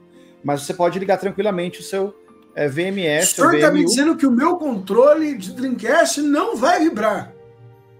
O sem fio não vai vibrar. Não vai. Não, Junião, inaceitável, não Junião. Vai. Não vai. O senhor está dizendo. Inaceitável, Junião, o senhor está me dizendo que em 2023 eu tenho que lidar com um controle de Dreamcast que não vibra, Junião. Não, senhor. Você não tem que lidar. Só se você comprar o controle. Se você não comprar, você não precisa lidar com nada. Mas assim, a, a, exemplo do que aconteceu com o controle do Nintendo 64, que o senhor tem a versão. Essa tá engraçadinho. Você tem a versão com fio, tem a sem fio. O pessoal pode até ver o Guerigasmo aí. É, é, é. Mas é isso, Marcel. Vou. vou Julião essencialmente falou assim: se você não vai comprar, você não reclama de quem compra. É, tipo isso, cara. Mas ó, você vai ter aqui o, o slotzinho bonitinho pro, pro memory card. E eles usam Hall Effect, analógicos Hall Effect, certo? É, portanto, eles não dão drift, Júnior. Hum, é, né? então, mais, um, mais uma vantagem. Drift, em né? breve, num guerigasmo perto de você. É... Mestre Christian, boa noite. Né? É, o Med, inclusive, fez uma pergunta, Junião. Se eu acho que o sucessor do Switch será retrocompatível e que rodará melhor os jogos Switch. Sim e sim. Eu acho que ele Sim. será retrocompatível e eu acho que ele vai, né? É, Tem que ser. Melhor, né? assim. O seu o senhor está me dizendo que o senhor vai comprar um controle que não faz puru puru, que não treme, Junior? Não, estou dizendo que eu já Mas o senhor vai dois. perder, o senhor vai perder parte da dinâmica desses jogos, Junior. Não, eu tenho os originais e tenho dois puru puru packs também. Entendi. Entendi. Né? É isso. É, é eu, eu, acho que o, senhor está muito satisfeito com sua compra. Né? Então, vamos ver, né? Não, não foi lançado ainda, né? Tá em pré-order. Aí vai ser mandado lá na gringa para casa do, do, amigo meu. Aí depois ele vai mandar para mim, né? Então vai demorar um tempo até a gente botar as mãos aí no Striker DC Wireless Edition pela Retro Fighters. Recomendamos os controles da Retro Fighters. Tem Guerigasmos aqui de vários deles e são controles excelentes. É, o Jonathan Silva, Junião, poço sabedoria, que conhecimento desbalanceado do Obrigado, querido. Junião Obrigado. é um mestre na arte de falar assim: se você não vai comprar, é que nem, é que nem o, o seriado lá, né? Se você não comprar nada, o desconto, o desconto é maior, não é isso? Marcel, você prefere puro puro peca ou pururuca? Ah, eu prefiro um torresminha pururuca, hein? Hum. Qual que é o Apururuca, cara? É pururuca, é tipo quando ele tá mais. Tem uma crostinha mais assim, crocantinha. Ah, tá nossa, não, Ele não, tá, não, tipo- não, não, é. Eu vou com a Pururuca também. A Pururuca é. a Minha, minha, minha, minha. Pururuca é vida. Meu Pururuca querido, é vida. você você tá falando de um- jogo aí que você tava esperando. Sabe o que mais é vida? O que? Starfield. Hum. Starfield é vida, Junião. Starfield tá chegando quinta-feira, Junião. Quinta-feira, Starfield, Junião. Né? Certo? O, o Cadu Junião é quase um filósofo, filósofo estoico. Deve dormir Estoico. com os livros de Sêneca e Marco Aurélio. Não. Definitivamente não. No momento eu tô, eu tô me dando conta só quando eu consigo dormir, tá ligado? Tipo, dormir normalmente já é uma vitória. Já. É, Starfield é o jogo mais vendido na Steam nesse momento, Junião. Nossa certo. senhora. Ele, ele passou o Baldur's Gate, agarrou os holofotes mundiais e é a, o RPG do momento. Certo? É. Vai jogar? Mas muito, Julião. Não vai ser pouco, não. Vai ser O muito. senhor, ó, veja só, o senhor, o senhor fez um compromisso aqui com a nossa audiência, dizendo Sim. que o senhor iria fazer lives diárias de Starfield É, eu, na semana eu, do, do pré-acesso.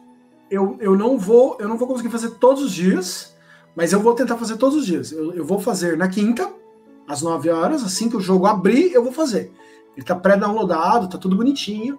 Abriu, eu pá, vou vou vou enfrentar. Eu quero estar com a galera para enfrentar todos os problemas iniciais do jogo.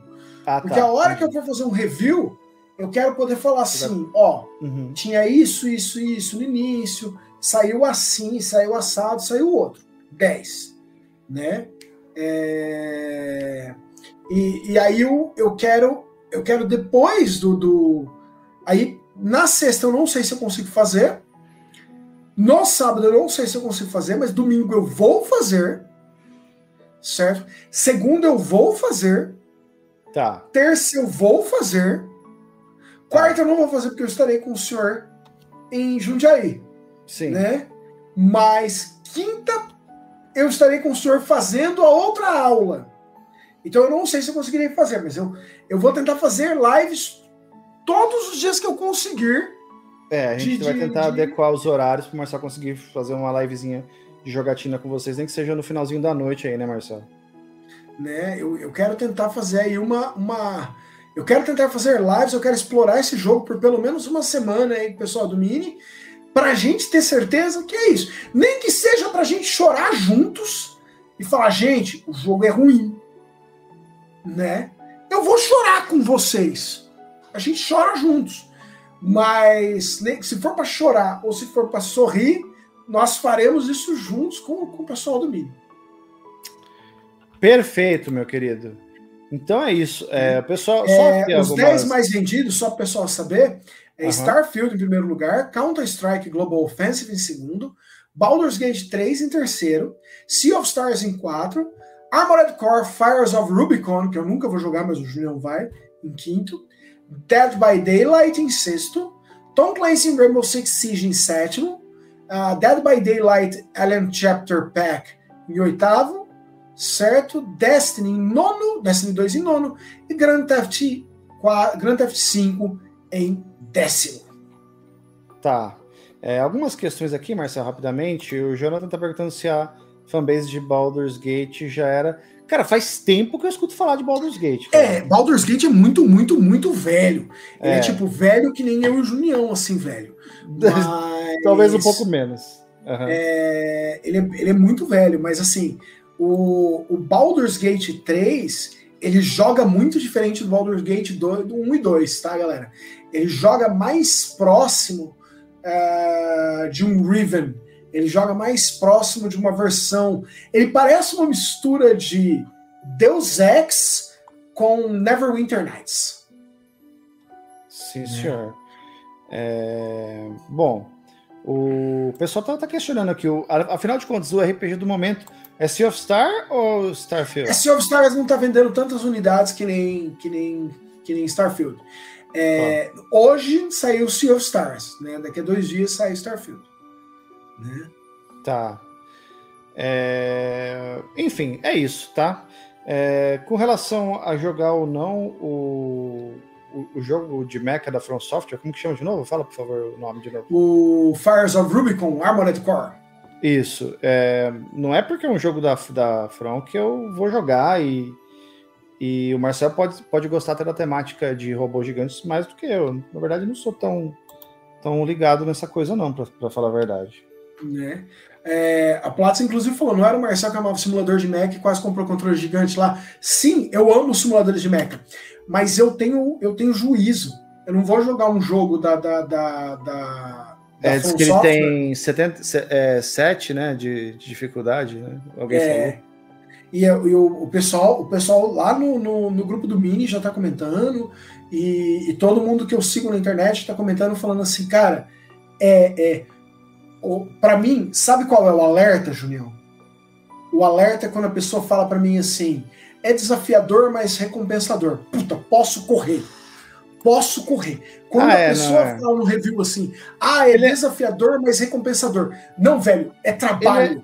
Ele é, ele é, recompensa, ele é recompensador se você for do tipo que, que gosta de, de cumprir desafios, né? Coisas de dificuldade e tal né? Uhum. Mas tem gente que não quer lidar com isso, como é o caso do Marcel. E eu, para ser honesto, é, eu vou lidar com isso, depende muito do, do, do interesse que eu tenho ou não de ir para frente com determinado jogo, sabe? Os jogos da From, do tipo Sekiro, é, Bloodborne, esses jogos assim, é, são jogos que eu gosto muito, então eu insisto neles, né? Então aí é aquela coisa do kit good, você acaba uma hora por insistência aprendendo a mecânica do jogo, mas é só isso. Eu acho que o, o fato de você jogar ou não um determinado jogo está mais ligado ao, ao tema dele, se você se identifica com aquele jogo ou não, ao meu ver, né? né? E, é isso.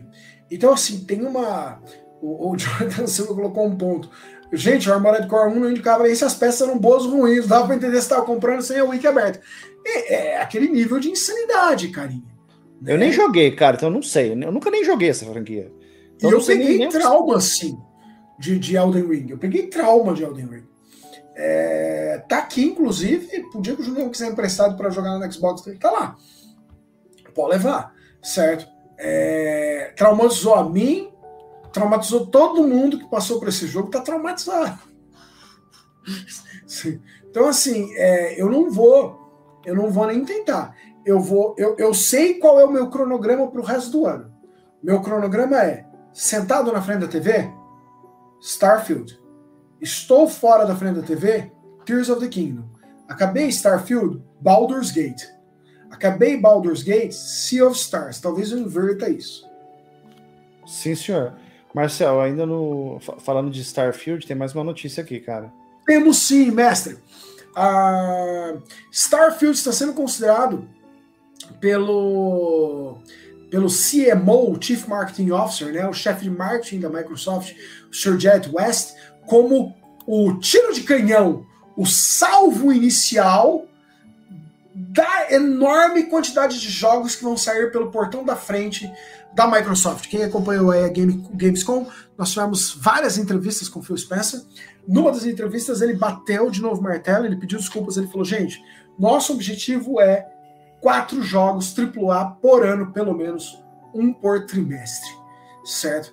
E segundo o Janet West, é, Starfield deve abrir as portas para isso, né? Para essa realidade. Né? Depois Starfield vai vir Forza, vai vir Hellblade, né? Towerbone, Avowed, né? E, e jogos AAA a cada trimestre. Tum, tum, tum. Um atrás do outro, um atrás. Exclusivos AAA, tum, tum, tum, tum, tum, tum, tum, tum. Para manter as pessoas interessadas no ecossistema Microsoft, né? Lembrando que a Microsoft vem tendo problemas, ela teve diversos problemas de consistência aí, né? Ao longo dos últimos, vamos ser sinceros, dos últimos dois anos, né? E, e ela não tem conseguido produzir jogos exclusivos dela consistentemente com bons resultados. É, ainda, ainda mantenho, e, e, a quantidade de pó em cima do paninho que cobre meu PlayStation 5 prova isso, que é o Game Pass não me deixa jogar outra coisa. Tanta coisa boa que tem lá, não consigo jogar outra coisa. Mas a ideia deles apresentarem jogos exclusivos certo? Um por trimestre, pelo menos, se não mais, AAA é muito, muito interessante. É isso, cara. É isso. É, e, e, tomara que a gente seja agraciado aí, então, com jogos de qualidade daqui para frente, né, cara? Sim, o objetivo aí é, é, isso, né? Eu continuo com medo de várias coisas para o futuro, Mestre Junião. É, eu não escondo de ninguém é, é, que me, certas coisas me assustam, por exemplo. Me assusta, e eu discuti isso com o senhor pessoalmente, me assusta a era de três estúdios num jogo quatro estúdios é. no jogo. Sim, sim. Certo? A, a gente estava conversando isso lá na Retrocon no nosso almoço. Cara, é, é assustador você assim, jogar o último Call of Duty, acabar o jogo e subir assim, feito por estúdio tal, estúdio tal, estúdio tal, estúdio tal. Então sobe um estúdio, aí sobe mil pessoas. Mais um estúdio, 400 pessoas. Mas você fala, velho, como assim, velho? É impossível.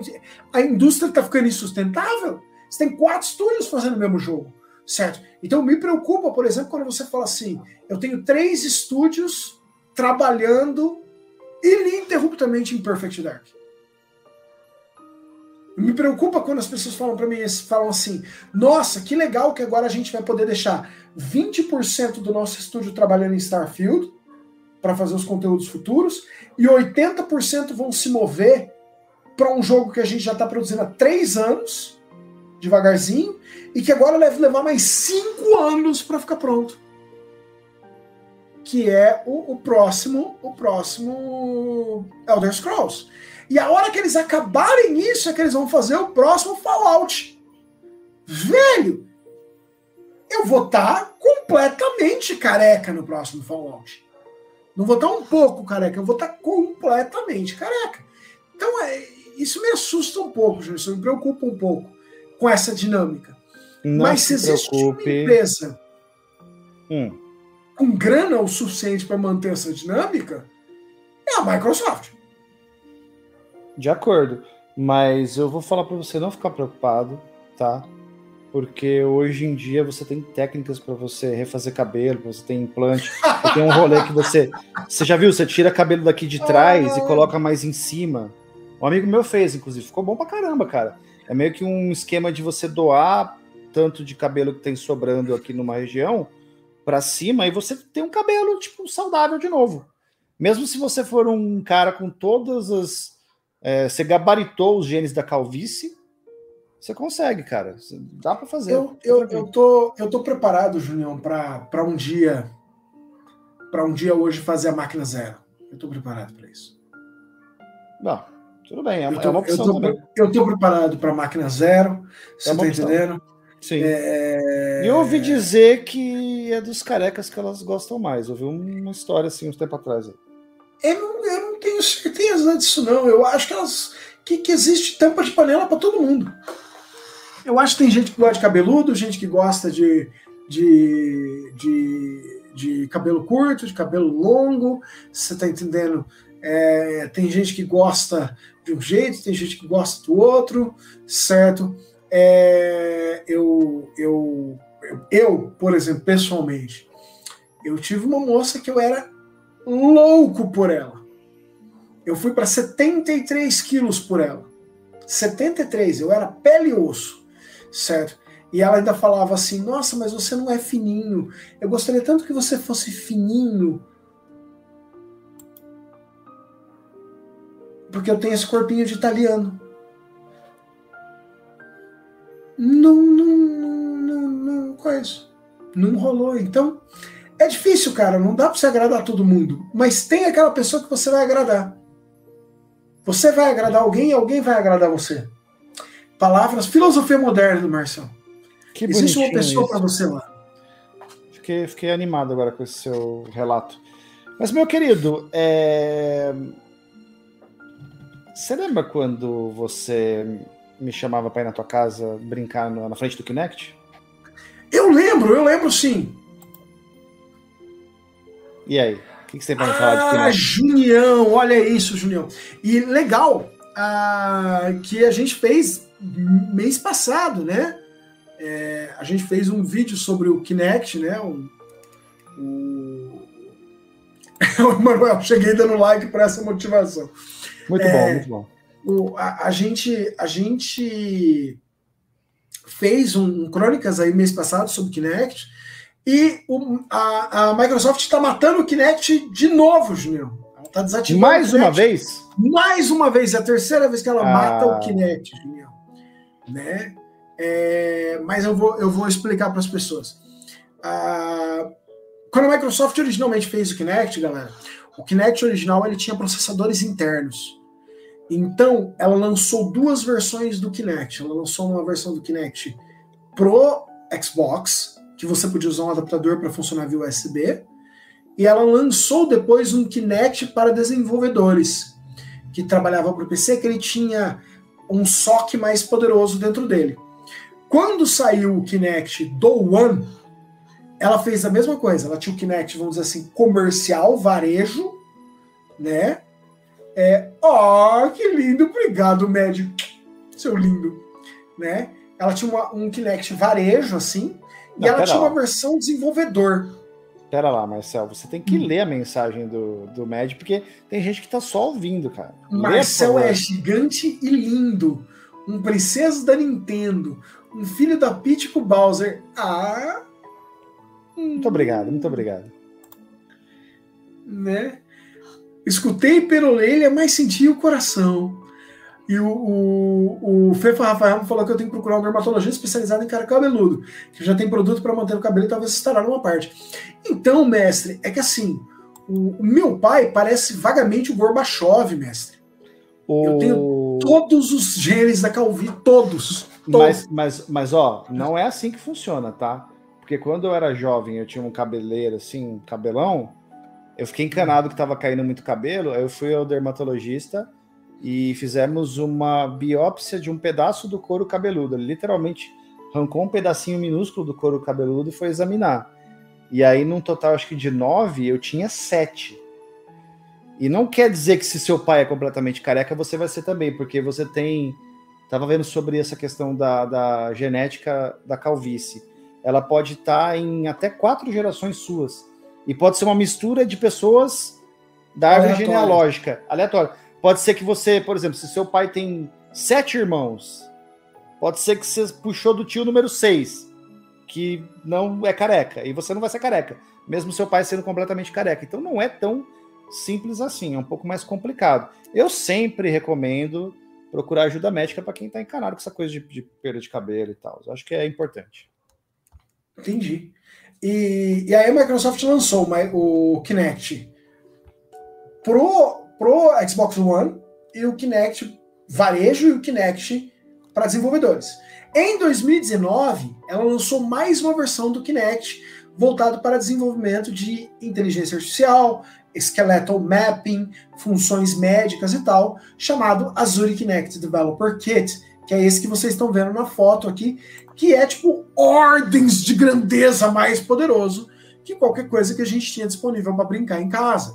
Ele era voltado para funções médicas, ele era voltado para entender movimentação, para implementar. Ele funcionava junto com o IA para entender funcionamento esqueletal, interpretar funcionamento esqueletal, localizar doenças, má formação óssea, certo? Ele tinha câmeras térmicas. Então, ele era estupidamente mais poderoso.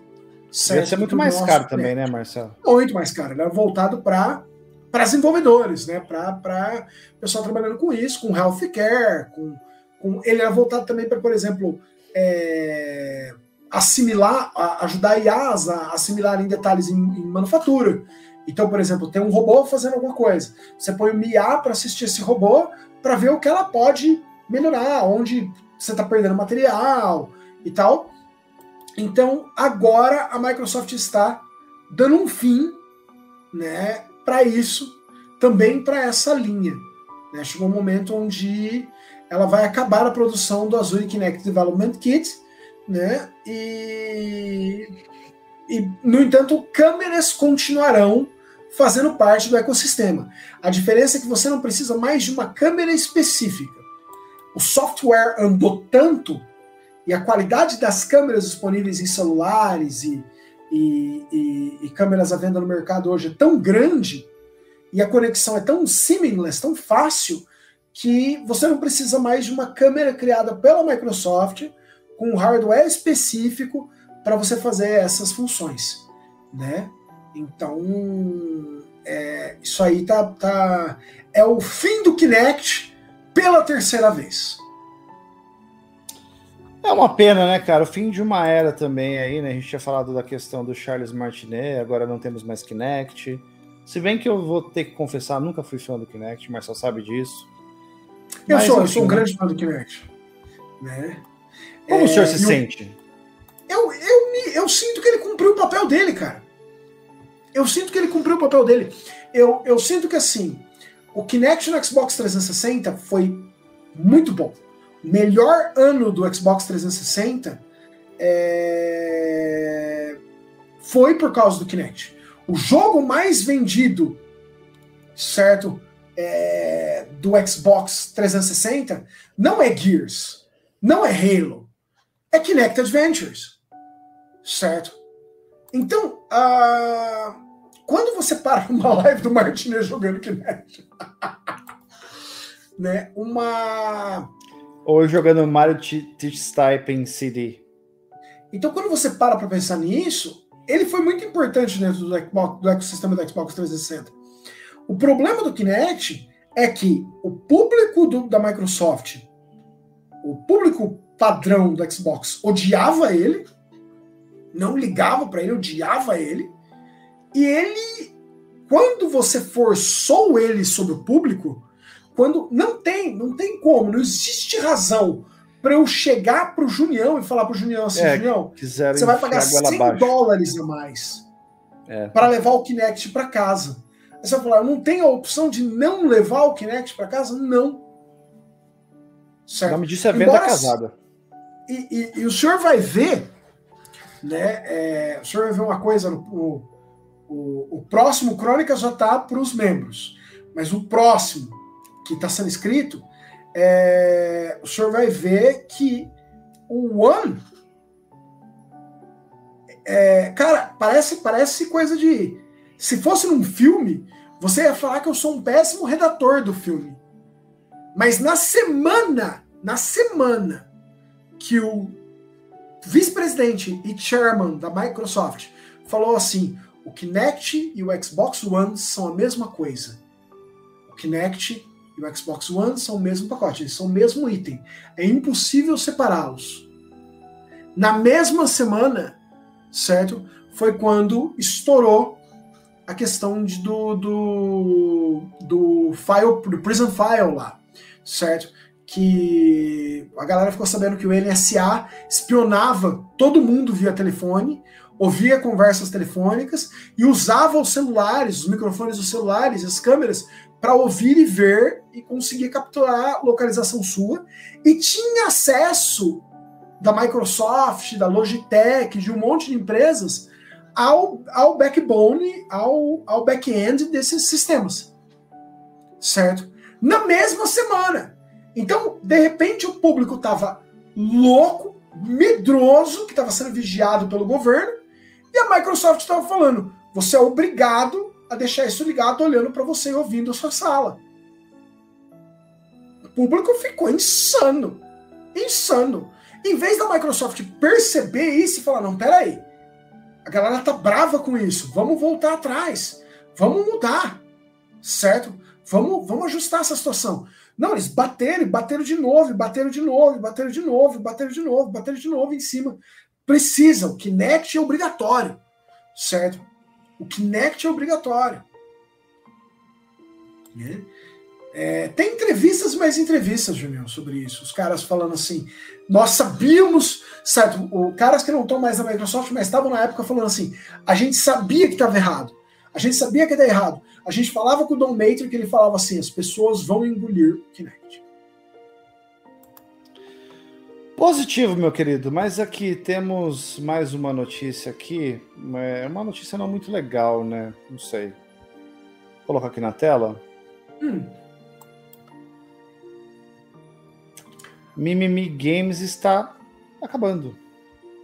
A Mimimi Games está fechando. Né? Ela acabou de lançar Shadow Gambit, The Cursed Crew, né? Ela é, já existe há 15 anos, né? Fez alguns jogos aí muito, muito interessantes no caminho, né? É, começou, claro, produzindo para mobile e agora está dando adeus. Ela, inclusive, fez Desperados 3, que é muito bom, né? É, então, assim, agora ela está dando adeus é, ao, ao, ao, mercado de videogames. Né? É, depois do lançamento de Shadow Gambit, nós decidimos que era o momento correto de priorizar nossa saúde e colocamos um, uma, um freio, né? em vez de iniciar outra produção de agora é, no futuro. Então, o estúdio está se desmanchando né, de forma que os seus criadores e o resto da equipe possam cuidar da saúde para e procurar novos projetos no futuro. Né? É, que... é uma pena, né, cara? Uma, uma, menos aí, né? Uma empresa a menos aí, né? É, e eles são muito legais, né? O pessoal da Mimimi tá pagando, inclusive, um bônus gordo para os empregados de União para a galera se relocalizar. Então, é uma, é uma é uma empresa que vai fazer falta, cara. É uma, uma pena mesmo, assim. Uma, uma perda, né? Considerável aí. Certo. Né? Vamos é... passar para a próxima. Então. Falando em perdas consideráveis, Juninho, hum. e essa, essa doeu como uma faca atravessada nos meus testículos, certo? BioWare está demitindo 50 empregados. É, nunca é legal ver uma galera perdendo seus empregos, né? É, é, 50 empregados. É, segundo a mentira, quer dizer, segundo a desculpa, quer dizer, segundo o pronunciamento do Gary McKay, né, que é o, o gerente geral da, da BioWare, de forma a atingirmos as necessidades dos nossos futuros projetos e continuar a nos provar nos mais altos níveis de qualidade e colocar e garantir que a BioWare continuará sempre é, é, no momento de ponta na indústria que está evoluindo rapidamente, nós devemos nos tornar mais ágeis e um estúdio mais focado, certo? Ele continua ainda que a despeito das mudanças, a, o estúdio continua totalmente voltado para o lançamento do próximo jogo Dragon Age, Dreadwolf, né? Uh, entre as pessoas demitidas, e isso me preocupa imensamente, estão os três principais escritores de Dragon's Age. Então, é. eu quero acreditar que todo o script está pronto, mas pode não ser. Não sabemos. Certo? Então eles demitiram eles. Um outro ponto levantado uh, é que parte das pessoas que estão sendo demitidas foram aquelas que foram a favor da criação de um sindicato dentro da EA, né? Coincidência? É... Coincidência? Provavelmente não. Cerca de 80% das pessoas que foram cortadas é, quando a EA fez os cortes em março, não sei se o senhor vai lembrar, a gente fez um giro sobre isso. Eles Sim. cortaram 6% do, do, dos funcionários deles. 80, quase 82% daquele grupo eram pessoas que queriam se sindicalizar ou estavam sindicalizadas. Certo? Então, o, o Mad mandou muito bem. Walt Disney rindo no inferno. É bem isso. Então, assim. É o, o, o Walt, para quem ninguém, para quem não sabe, o Walt odiava, né? Essa questão de sindicalização, ele odiava, odiava, odiava, odiava, odiava. Né? Boa noite, mestre Morpheus, seu lindo, né? Fala, Morpheus. Né? O poder de negociar com o patrão aí, confia, como disse o Jonathan, é bem por aí. Então, assim. É exatamente a, isso. A EA, a EA corta mesmo, ela não tem o menor pudor, ela não tem qualquer ética, certo? E é, agora resta saber, é, Dragon Age Dreadwolf está em produção há basicamente 3 mil anos, né? Está em produção há, há muito tempo. Pra, ó, uma conta rápida aqui. Uma conta rápida. Marcelo nesse momento fazendo uma conta Dragon rápida. Age Inquisition foi lançado em 2014, Junior. E Dragon Age Red Wolf entrou em produção em 2014. Tá há quase 10 anos em produção. É. Já passou por três diretores, já foi reiniciado pelo menos duas vezes, talvez três, certo? Então, assim, a última vez que nós tivemos um leak de Dragon Age Dread Wolf, ele não parecia com Dragon Age. Ele parecia uma versão. Ele parecia um, um Souls-like no universo de Dragon Age. Não parecia mais com RPG point and click. Né? Curioso. Uhum. Então, assim. Resta saber em que estágio está Dragon Age Dreadwolf. Eu, eu não quero nem falar sobre Mass Effect, porque eles vão ter que terminar Dragon Age Dreadwolf para começar a pensar em Mass Effect. Mas eu quero lembrar todo mundo que faz o que uns dois anos que a gente teve um teaser do próximo Mass Effect, né? Então assim, eu, eu de novo, eu vou estar tá lá no Xbox sucessor do Series vou estar tá lá no PlayStation 6, vou estar tá lá no, no Switch 3 quando vier o próximo o próximo Mass Effect. Por aí, meu querido. É... E tem uma outra notícia aqui que não é muito animadora, eu acho, cara. É, só tá vindo notícia ruim, né, Júnior? Uma atrás da outra. É, tá complicado, né? É, o pessoal do, do time Sonic, Sonic Team, não acha que o estilo pixel art vai ser viável no futuro, meu caro? Eu acho que tem dois erros nessa matéria, Junião. Uhum. Um, a gente continuou vindo o Sonic Team. É. Essa é. essa é um erro mortal já. Pois é. O segundo erro é que alguém no Sonic Team abriu a boca. Certo? Exatamente. São dois erros mortais, é fundamental. Cara. Eu concordo em gênero número igual com o Jonathan Silva. O Sonic Team não entende de Sonic. É passável, certo? O melhor Sonic dos últimos mais de 20 anos, certo? É Sonic Mania. Sonic Mania é o melhor Sonic há mais de 20 anos, certo? E, e o cara vira para mim e fala para mim assim: senhor Takashi Izuka, produtor executivo de Sonic Superstar, e o chefe do Sonic Team, falou para o Games Radar: há pilares fundamentais do que temos que ter.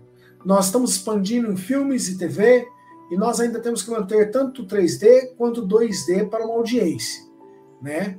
Mas nós olhamos para a arte de pixel, ela é bonita, mas quando você pensa em 10, 20 anos no futuro, nós não achamos que será uma forma, um estilo de arte viável e uma apresentação adequada para os nossos jogadores.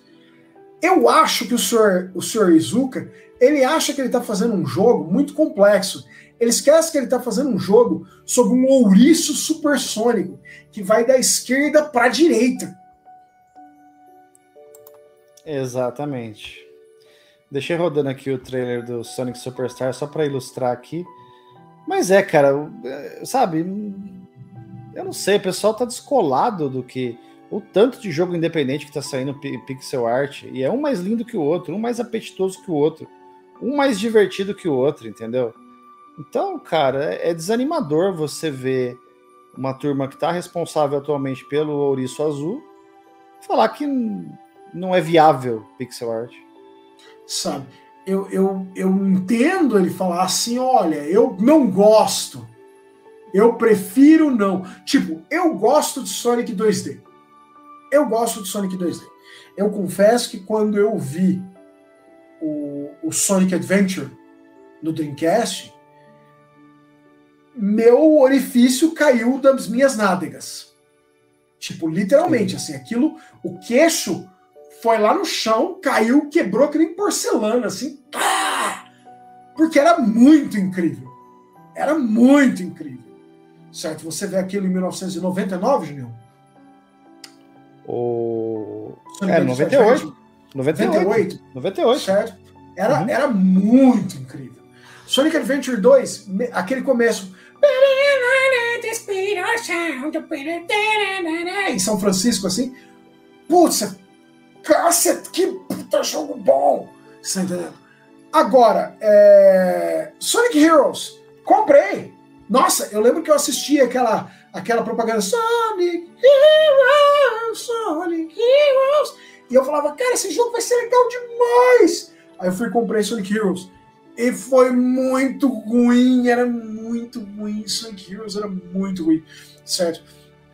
E eu tenho tanto. Eu tenho Sonic Adventure 1 e 2, tanto no, no GameCube quanto no, no Xbox.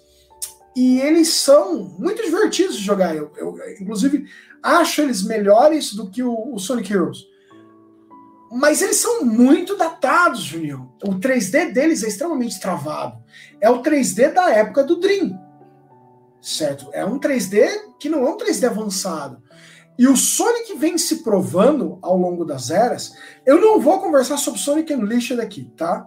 Se vocês quiserem, um dia eu faço um papo sério inteiro sobre Sonic Unleashed, do meu profundo e destilado ódio por Sonic Unleashed.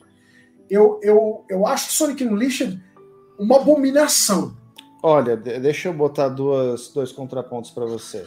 Hum. Você citou o Sonic Unleashed e você tinha é, citado também o Sonic Heroes.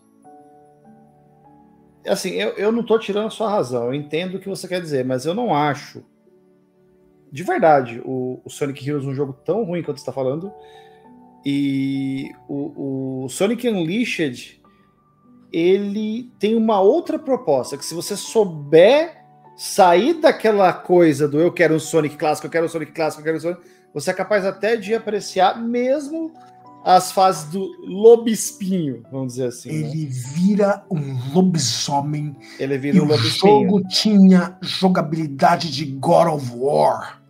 Sim, verdade. A, a, a parte do, do lobespinho ele lembra um pouco God of War. Né? Eu diria que é um pouco mais lento, assim. Mas é o que eu falei, se você tirar dessa, dessa coisa do quero jogar um Sonic super clássico, o jogo não é ruim, Sonic Unleashed. E o Sonic uhum. Heroes eu acho que é um jogo divertido também. Mas eu entendo você não ter gostado, Marcelo. Não tô te condenando, não. É... Então, assim, eu acho que eu acho que, que, que, o Sonic Team. E assim, todo respeito ao Blue Star. Todo respeito ao, ao, ao, ao Sega Saturn Mania e o Rodrigo, certo? Mas assim, para mim, o Sonic só funciona, dado que o principal elemento do Sonic é velocidade, ele só funciona corretamente em um espaço 2D. Certo? E eu preciso Não, fazer uma correção. Tem, eu, tem algumas preciso, questões. Faça. Eu preciso fazer uma interpelação.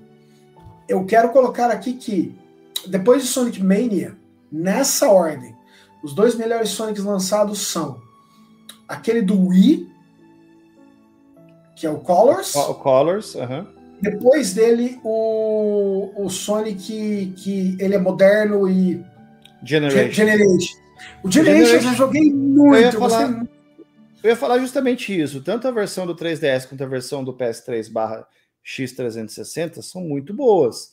E aí quebra um pouco o que você falou. Tem é, partes que são em 3D que são velozes e são muito boas nesse jogo.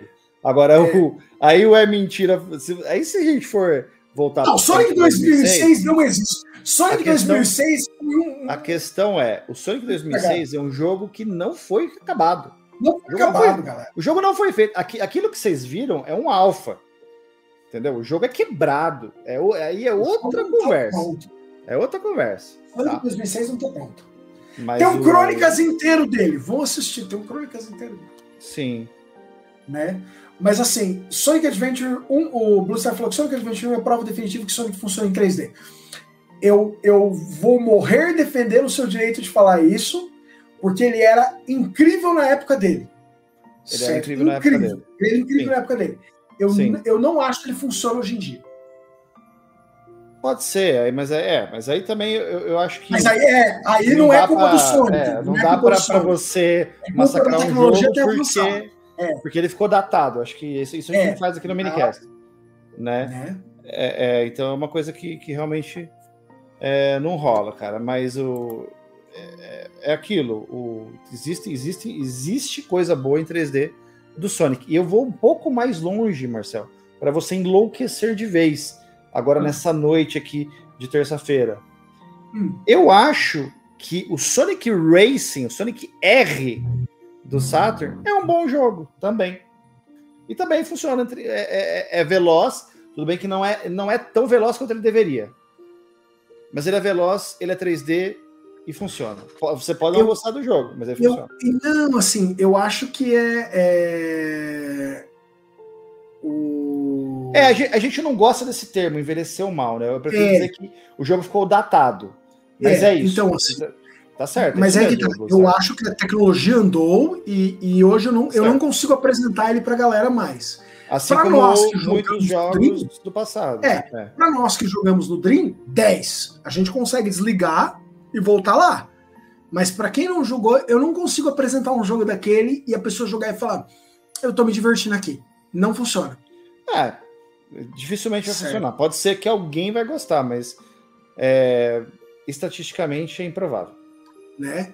Agora, você falou do Sonic Racer, Sonic R.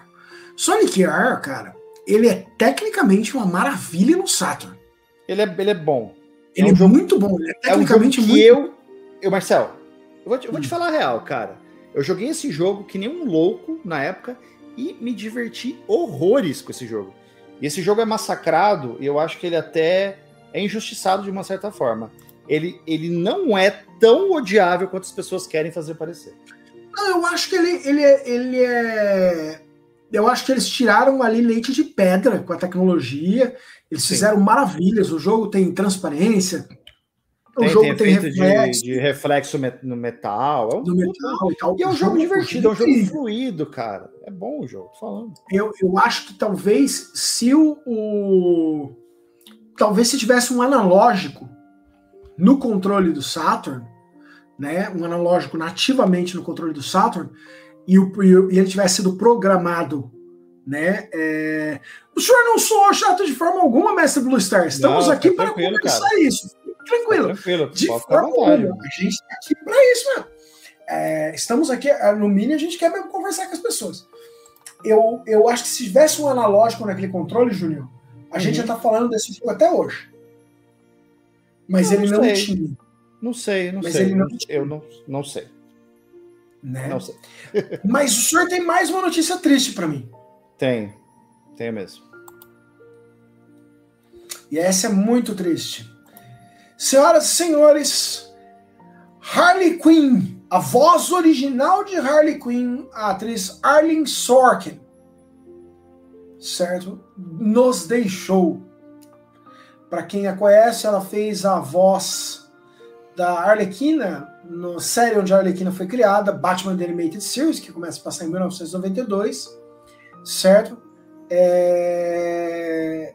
E veio fazendo a voz dela em muitos momentos, né? É, atravessou fazendo a voz dela de outros personagens ao longo de diversos desenhos da DC.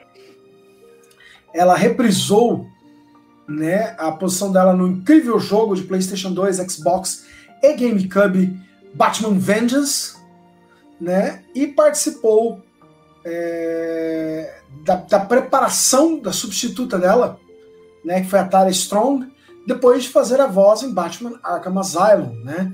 A Tara Strong assumiu depois disso nos outros dois jogos.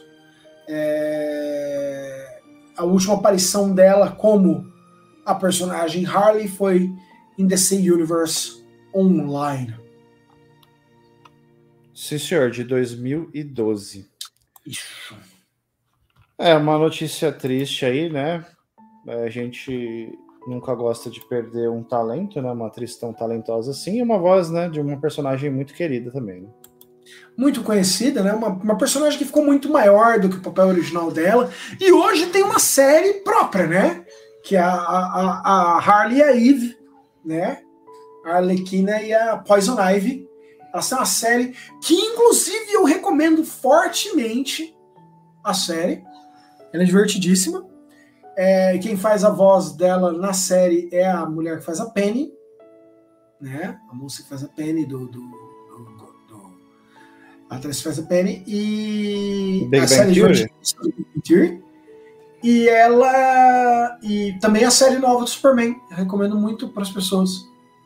É muito boa. e que descanse em paz, dona, dona Sorkin. Né? É isso, meu querido. Agora vamos uma, uma notícia um pouco mais branda. Uma notícia aqui. um pouco melhorzinha, Julião, uma mais alegrinha. Finalmente, o jogo de luta independente brasileiro Pocket Bravery chega à sua versão final, Marcel. A gente estava aí desde a Brasil Game Show. Aliás, um salve pro pessoal do Statera Studio. Espero que seja assim que se pronuncia. É, o pessoal aí do que fez Pocket Bravery. Eu e o Marcel fomos agraciados com a chave do jogo quando a gente esteve lá no, no stand com eles na BGS ano passado. E eu tava de olho no jogo já. O jogo é incrível. Para quem gosta de lutinha, para quem gosta de. A gente tá falando daquela coisa do pixel art. Manos, Pocket Bravery, Marcel.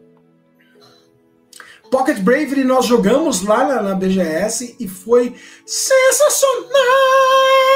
Yeah! Incrível, cara. Baita e... de um jogo. Uhum, pode falar. Tá assim, nossa, tá. Eu tô preparadíssimo, Junião, para ver. E nós temos um trailer dele, não temos? Ah, vou mandar aqui, vai. Pocket Bravery! Cara, isso, isso aqui é maravilhoso, velho. Isso aqui. Ele, ele, ele mistura aquele estilo de jogos do Neo Geo Pocket isso, certo. perfeito, perfeito. Com, e assim, com jogos modernos de Cara, e tem referência de tudo quanto é coisa. Aquele, aquele super ali que passou agora, acho que um dos, dos, últimos que passou, é claramente tem movimentos inspirados na Helena de Street Fighter 3. Então, assim, tem, cara, tem. tem nossa, é maravilhoso esse jogo. Eu, eu não tenho nem o que falar, assim, é, é, como é que é que você diz, Marcel? Eu não, eu não consigo recomendar esse jogo suficiente para as pessoas. Não, vão atrás, certo? É, o, né, vai, vai, vai ser. Esse jogo vai ser sensacional, galerinha. Sensacional. É, pois é, o Mad tá lembrando aqui a questão do, do Trajes Fatais, é que infelizmente a gente não chegou a ver o jogo completo, né? Mas Pocket Bravery está aí, Marcel, está aí, né? Do dia da gravação deste giro, daqui dois dias, precisamente na quinta-feira, dia 31 de agosto de 2023. Aí vai sair para geral, é PlayStation, é Xbox, é Switch, é PC, vai, todo mundo vai, vai poder jogar. Certo? E estaremos lá jogando fortemente. Né, com certeza. Então joguem Pocket Bravery, jogaço, mais um jogo brasileiro. Eles anunciaram que é um estádio com várias figurinhas carimbadas do Mini, tipo o moço da Gamescare e o Fabão. Caramba! Rapaz, o Fabão no jogo, velho. Olha aí. Né? Excelente. E. Doutor Julião, vamos para uma notícia ainda mais feliz, Julião. Ainda mais feliz. Né? A, a Data AI, em uhum. parceria com a IDC, certo? Anunciou que no ano de 2023, segundo o modelo deles, o mercado de videogame de consoles deve atingir 43 bilhões, um crescimento de 3%, certo? 3%. Né? É, com o mercado de PC e Mac atingindo 40 bilhões, 4%, né? E a nova estimativa de ganho de jogos mobile é de 108 bilhões de dólares para 2023. É muito bilhão, né, cara? Bilhão para cá, bilhão para lá, né? É, adicionalmente, a, é esperado que, as, que cloud streaming faça mais 3,8 bilhões certo? Em todas as plataformas até o final do ano. Sensacional. É muita grana, é, são números astronômicos. E eu não sei nem quanto que, que significa esse dinheiro todo, cara. É, não, é muito dinheiro, Julião, mas assim, é, é, é tipo quantidades estúpidas de grana. Né? Quantidades absolutamente gigantescas de grana. Ô, mestre Marcel aí. Boa noite, mestre Marcel. Boa noite, Marcel Dum. É isso, cara. É... É, a indústria está bem, a indústria está certo. Pá, está indo bem, ela tá forte, mas o, o, o cerne da grana segue no mobile. Segue mobile, mobile. é o lugar que você quer mobile. estar. Positivo. Vi sim, é mentira. Eu vi o trailer da nova animação do Scott Pilgrim e eu estarei lá para assistir no primeiro dia. Vai ser meio que anime, assim, né? Parece. É, ele, ele vai lembrar muito o quadrinho em si. Né? É o graphic novel. Né? É, o mobile tá tomando mercado para ver. O Janta falou assim: para ver o jovem dinâmico falar que o mobile é flopado, que não fiquem espertos, o mobile vai tomar mais mercado ainda. Vai. Né? Esse, esse jovem Vai. dinâmico tá mal, tá mal informado, então, Jonathan. Né? É, Netflix está testando para um grupo fechado a plataforma deles. Por isso falar... a Microsoft abriu a carteira para comprar a Activision, disse o Pato. Fala, falar em falar em, em, Netflix e jogos, cara, é, a, a, gente comprou um tablet e a gente sabia que esse tablet ele não era próprio para jogo, né? Mas não era o uso, né, Larissa? Ia usar para assistir streaming, essas coisas todas. E aí eu falei, eu lembrei do tal do, do Netflix Games lá, e tem o Tartaruga Ninja, Shredder's Revenge, para quem é assinante da Netflix, versão Android. Aí eu falei, Larissa, vamos instalar o Tartaruga Ninja. A gente instalou o Tartaruga Ninja no, no tablet. Cara, e funciona assim liso, né? Porque é um jogo relativamente leve, né? Funcionou maravilhosamente bem. Então, para quem tem aí é, a assinatura da Netflix, pode jogar a versão de Android, celular, tablet o jogo da Tartaruga Ninja Shredder's Revenge, o mesmo jogo que você joga no Switch, no PC, no PlayStation, no Xbox, o mesmo jogo, também versão para Android, Marcelo. Perfeito, mestre Junior. Cara, é, para finalizar, nós temos aqui uma notícia que é do começo do mês, mas que ela não poderia passar batido aqui neste canal, senão eu ia ter cólicas, né? Ah, sim. E a questão, a questão do Evolution Evil 2023, que rolou aí no comecinho do mês de agosto, nos dias 4 até os dias 6, foi no final de semana, sexta, sábado e domingo. E é, para quem não sabe, o Evolution é o campeonato de jogos de luta mais tradicional do mundo, né? Então, assim, é um baita de um evento. Ele faz é, parte aí do, do, do, Capcom Pro Tour também, né? Então é um, é um evento, assim, muito aguardado para os fãs de jogos de luta, né? E como o negócio da gente é Street Fighter, foi a primeira vez que rolou a competição de Street Fighter 6 vocês vão lembrar que no ano passado ainda não tinha saído o Street 6, estava no Street 5 ainda. Então, essa foi a primeira versão do Evolution que recebeu competições do Street Fighter 6 e o campeoníssimo campeão, primeiro campeão aí da temporada do Street Fighter 6 do Evo, foi o senhor Angry Bird jogando de quem, Marcel, né? Ele jogou contra o, o Menardi, né? Que estava alternando entre Blanca e Luke, mas o senhor Angry Bird foi o vitorioso no Ivo 2023, Marcelo. Perfeito. O senhor, o senhor acha que ele foi merecedor pelo, pela qualidade da luta? Ah, sim, porque ele tá, estava no lado do, do, dos vitoriosos, né, na Winners Brackets, que eles chamam, né? Então o menino, ele meio que se. Ele, ele se manteve aí na, na Winners e, e, foi uma vitória suprema. Assim, basicamente, ele não perdeu, né? Ele não perdeu nesse campeonato. Então foi uma vitória incontestável. Perfeito, sensacional. Eu, certo, eu, eu confesso que eu não conheço tanto né, da, da, da, dos campeonatos, eu não, eu não, eu não sigo com, essa, com esse mesmo nível aí de, de, de, de, de atenção né, do, do, do, do, do mestre Junião.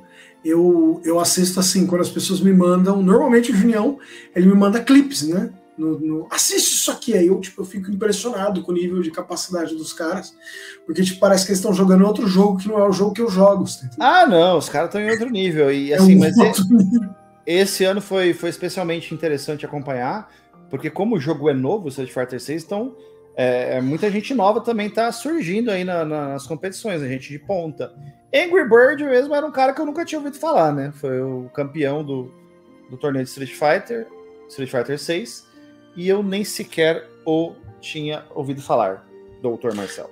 O senhor viu que o Mad fez uma piadinha de tiozão ali no fim, né? A SEGA ganhou, ela não comprou Angry Birds? Não, o, o Mad, ele, ele acordou todo, todo, todo gozadinho hoje, aí ele ficou engraçadinho. Né? É, sim, a SEGA comprou a Rovio.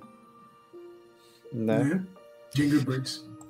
É isso, meu querido Conseguimos aí cobrir todas as notícias. Deu um pouquinho mais de duas horas, duas horas e vinte aproximadamente, né? Se a gente tirar as baboseiras vai dar umas 2 horas e 15, creio eu.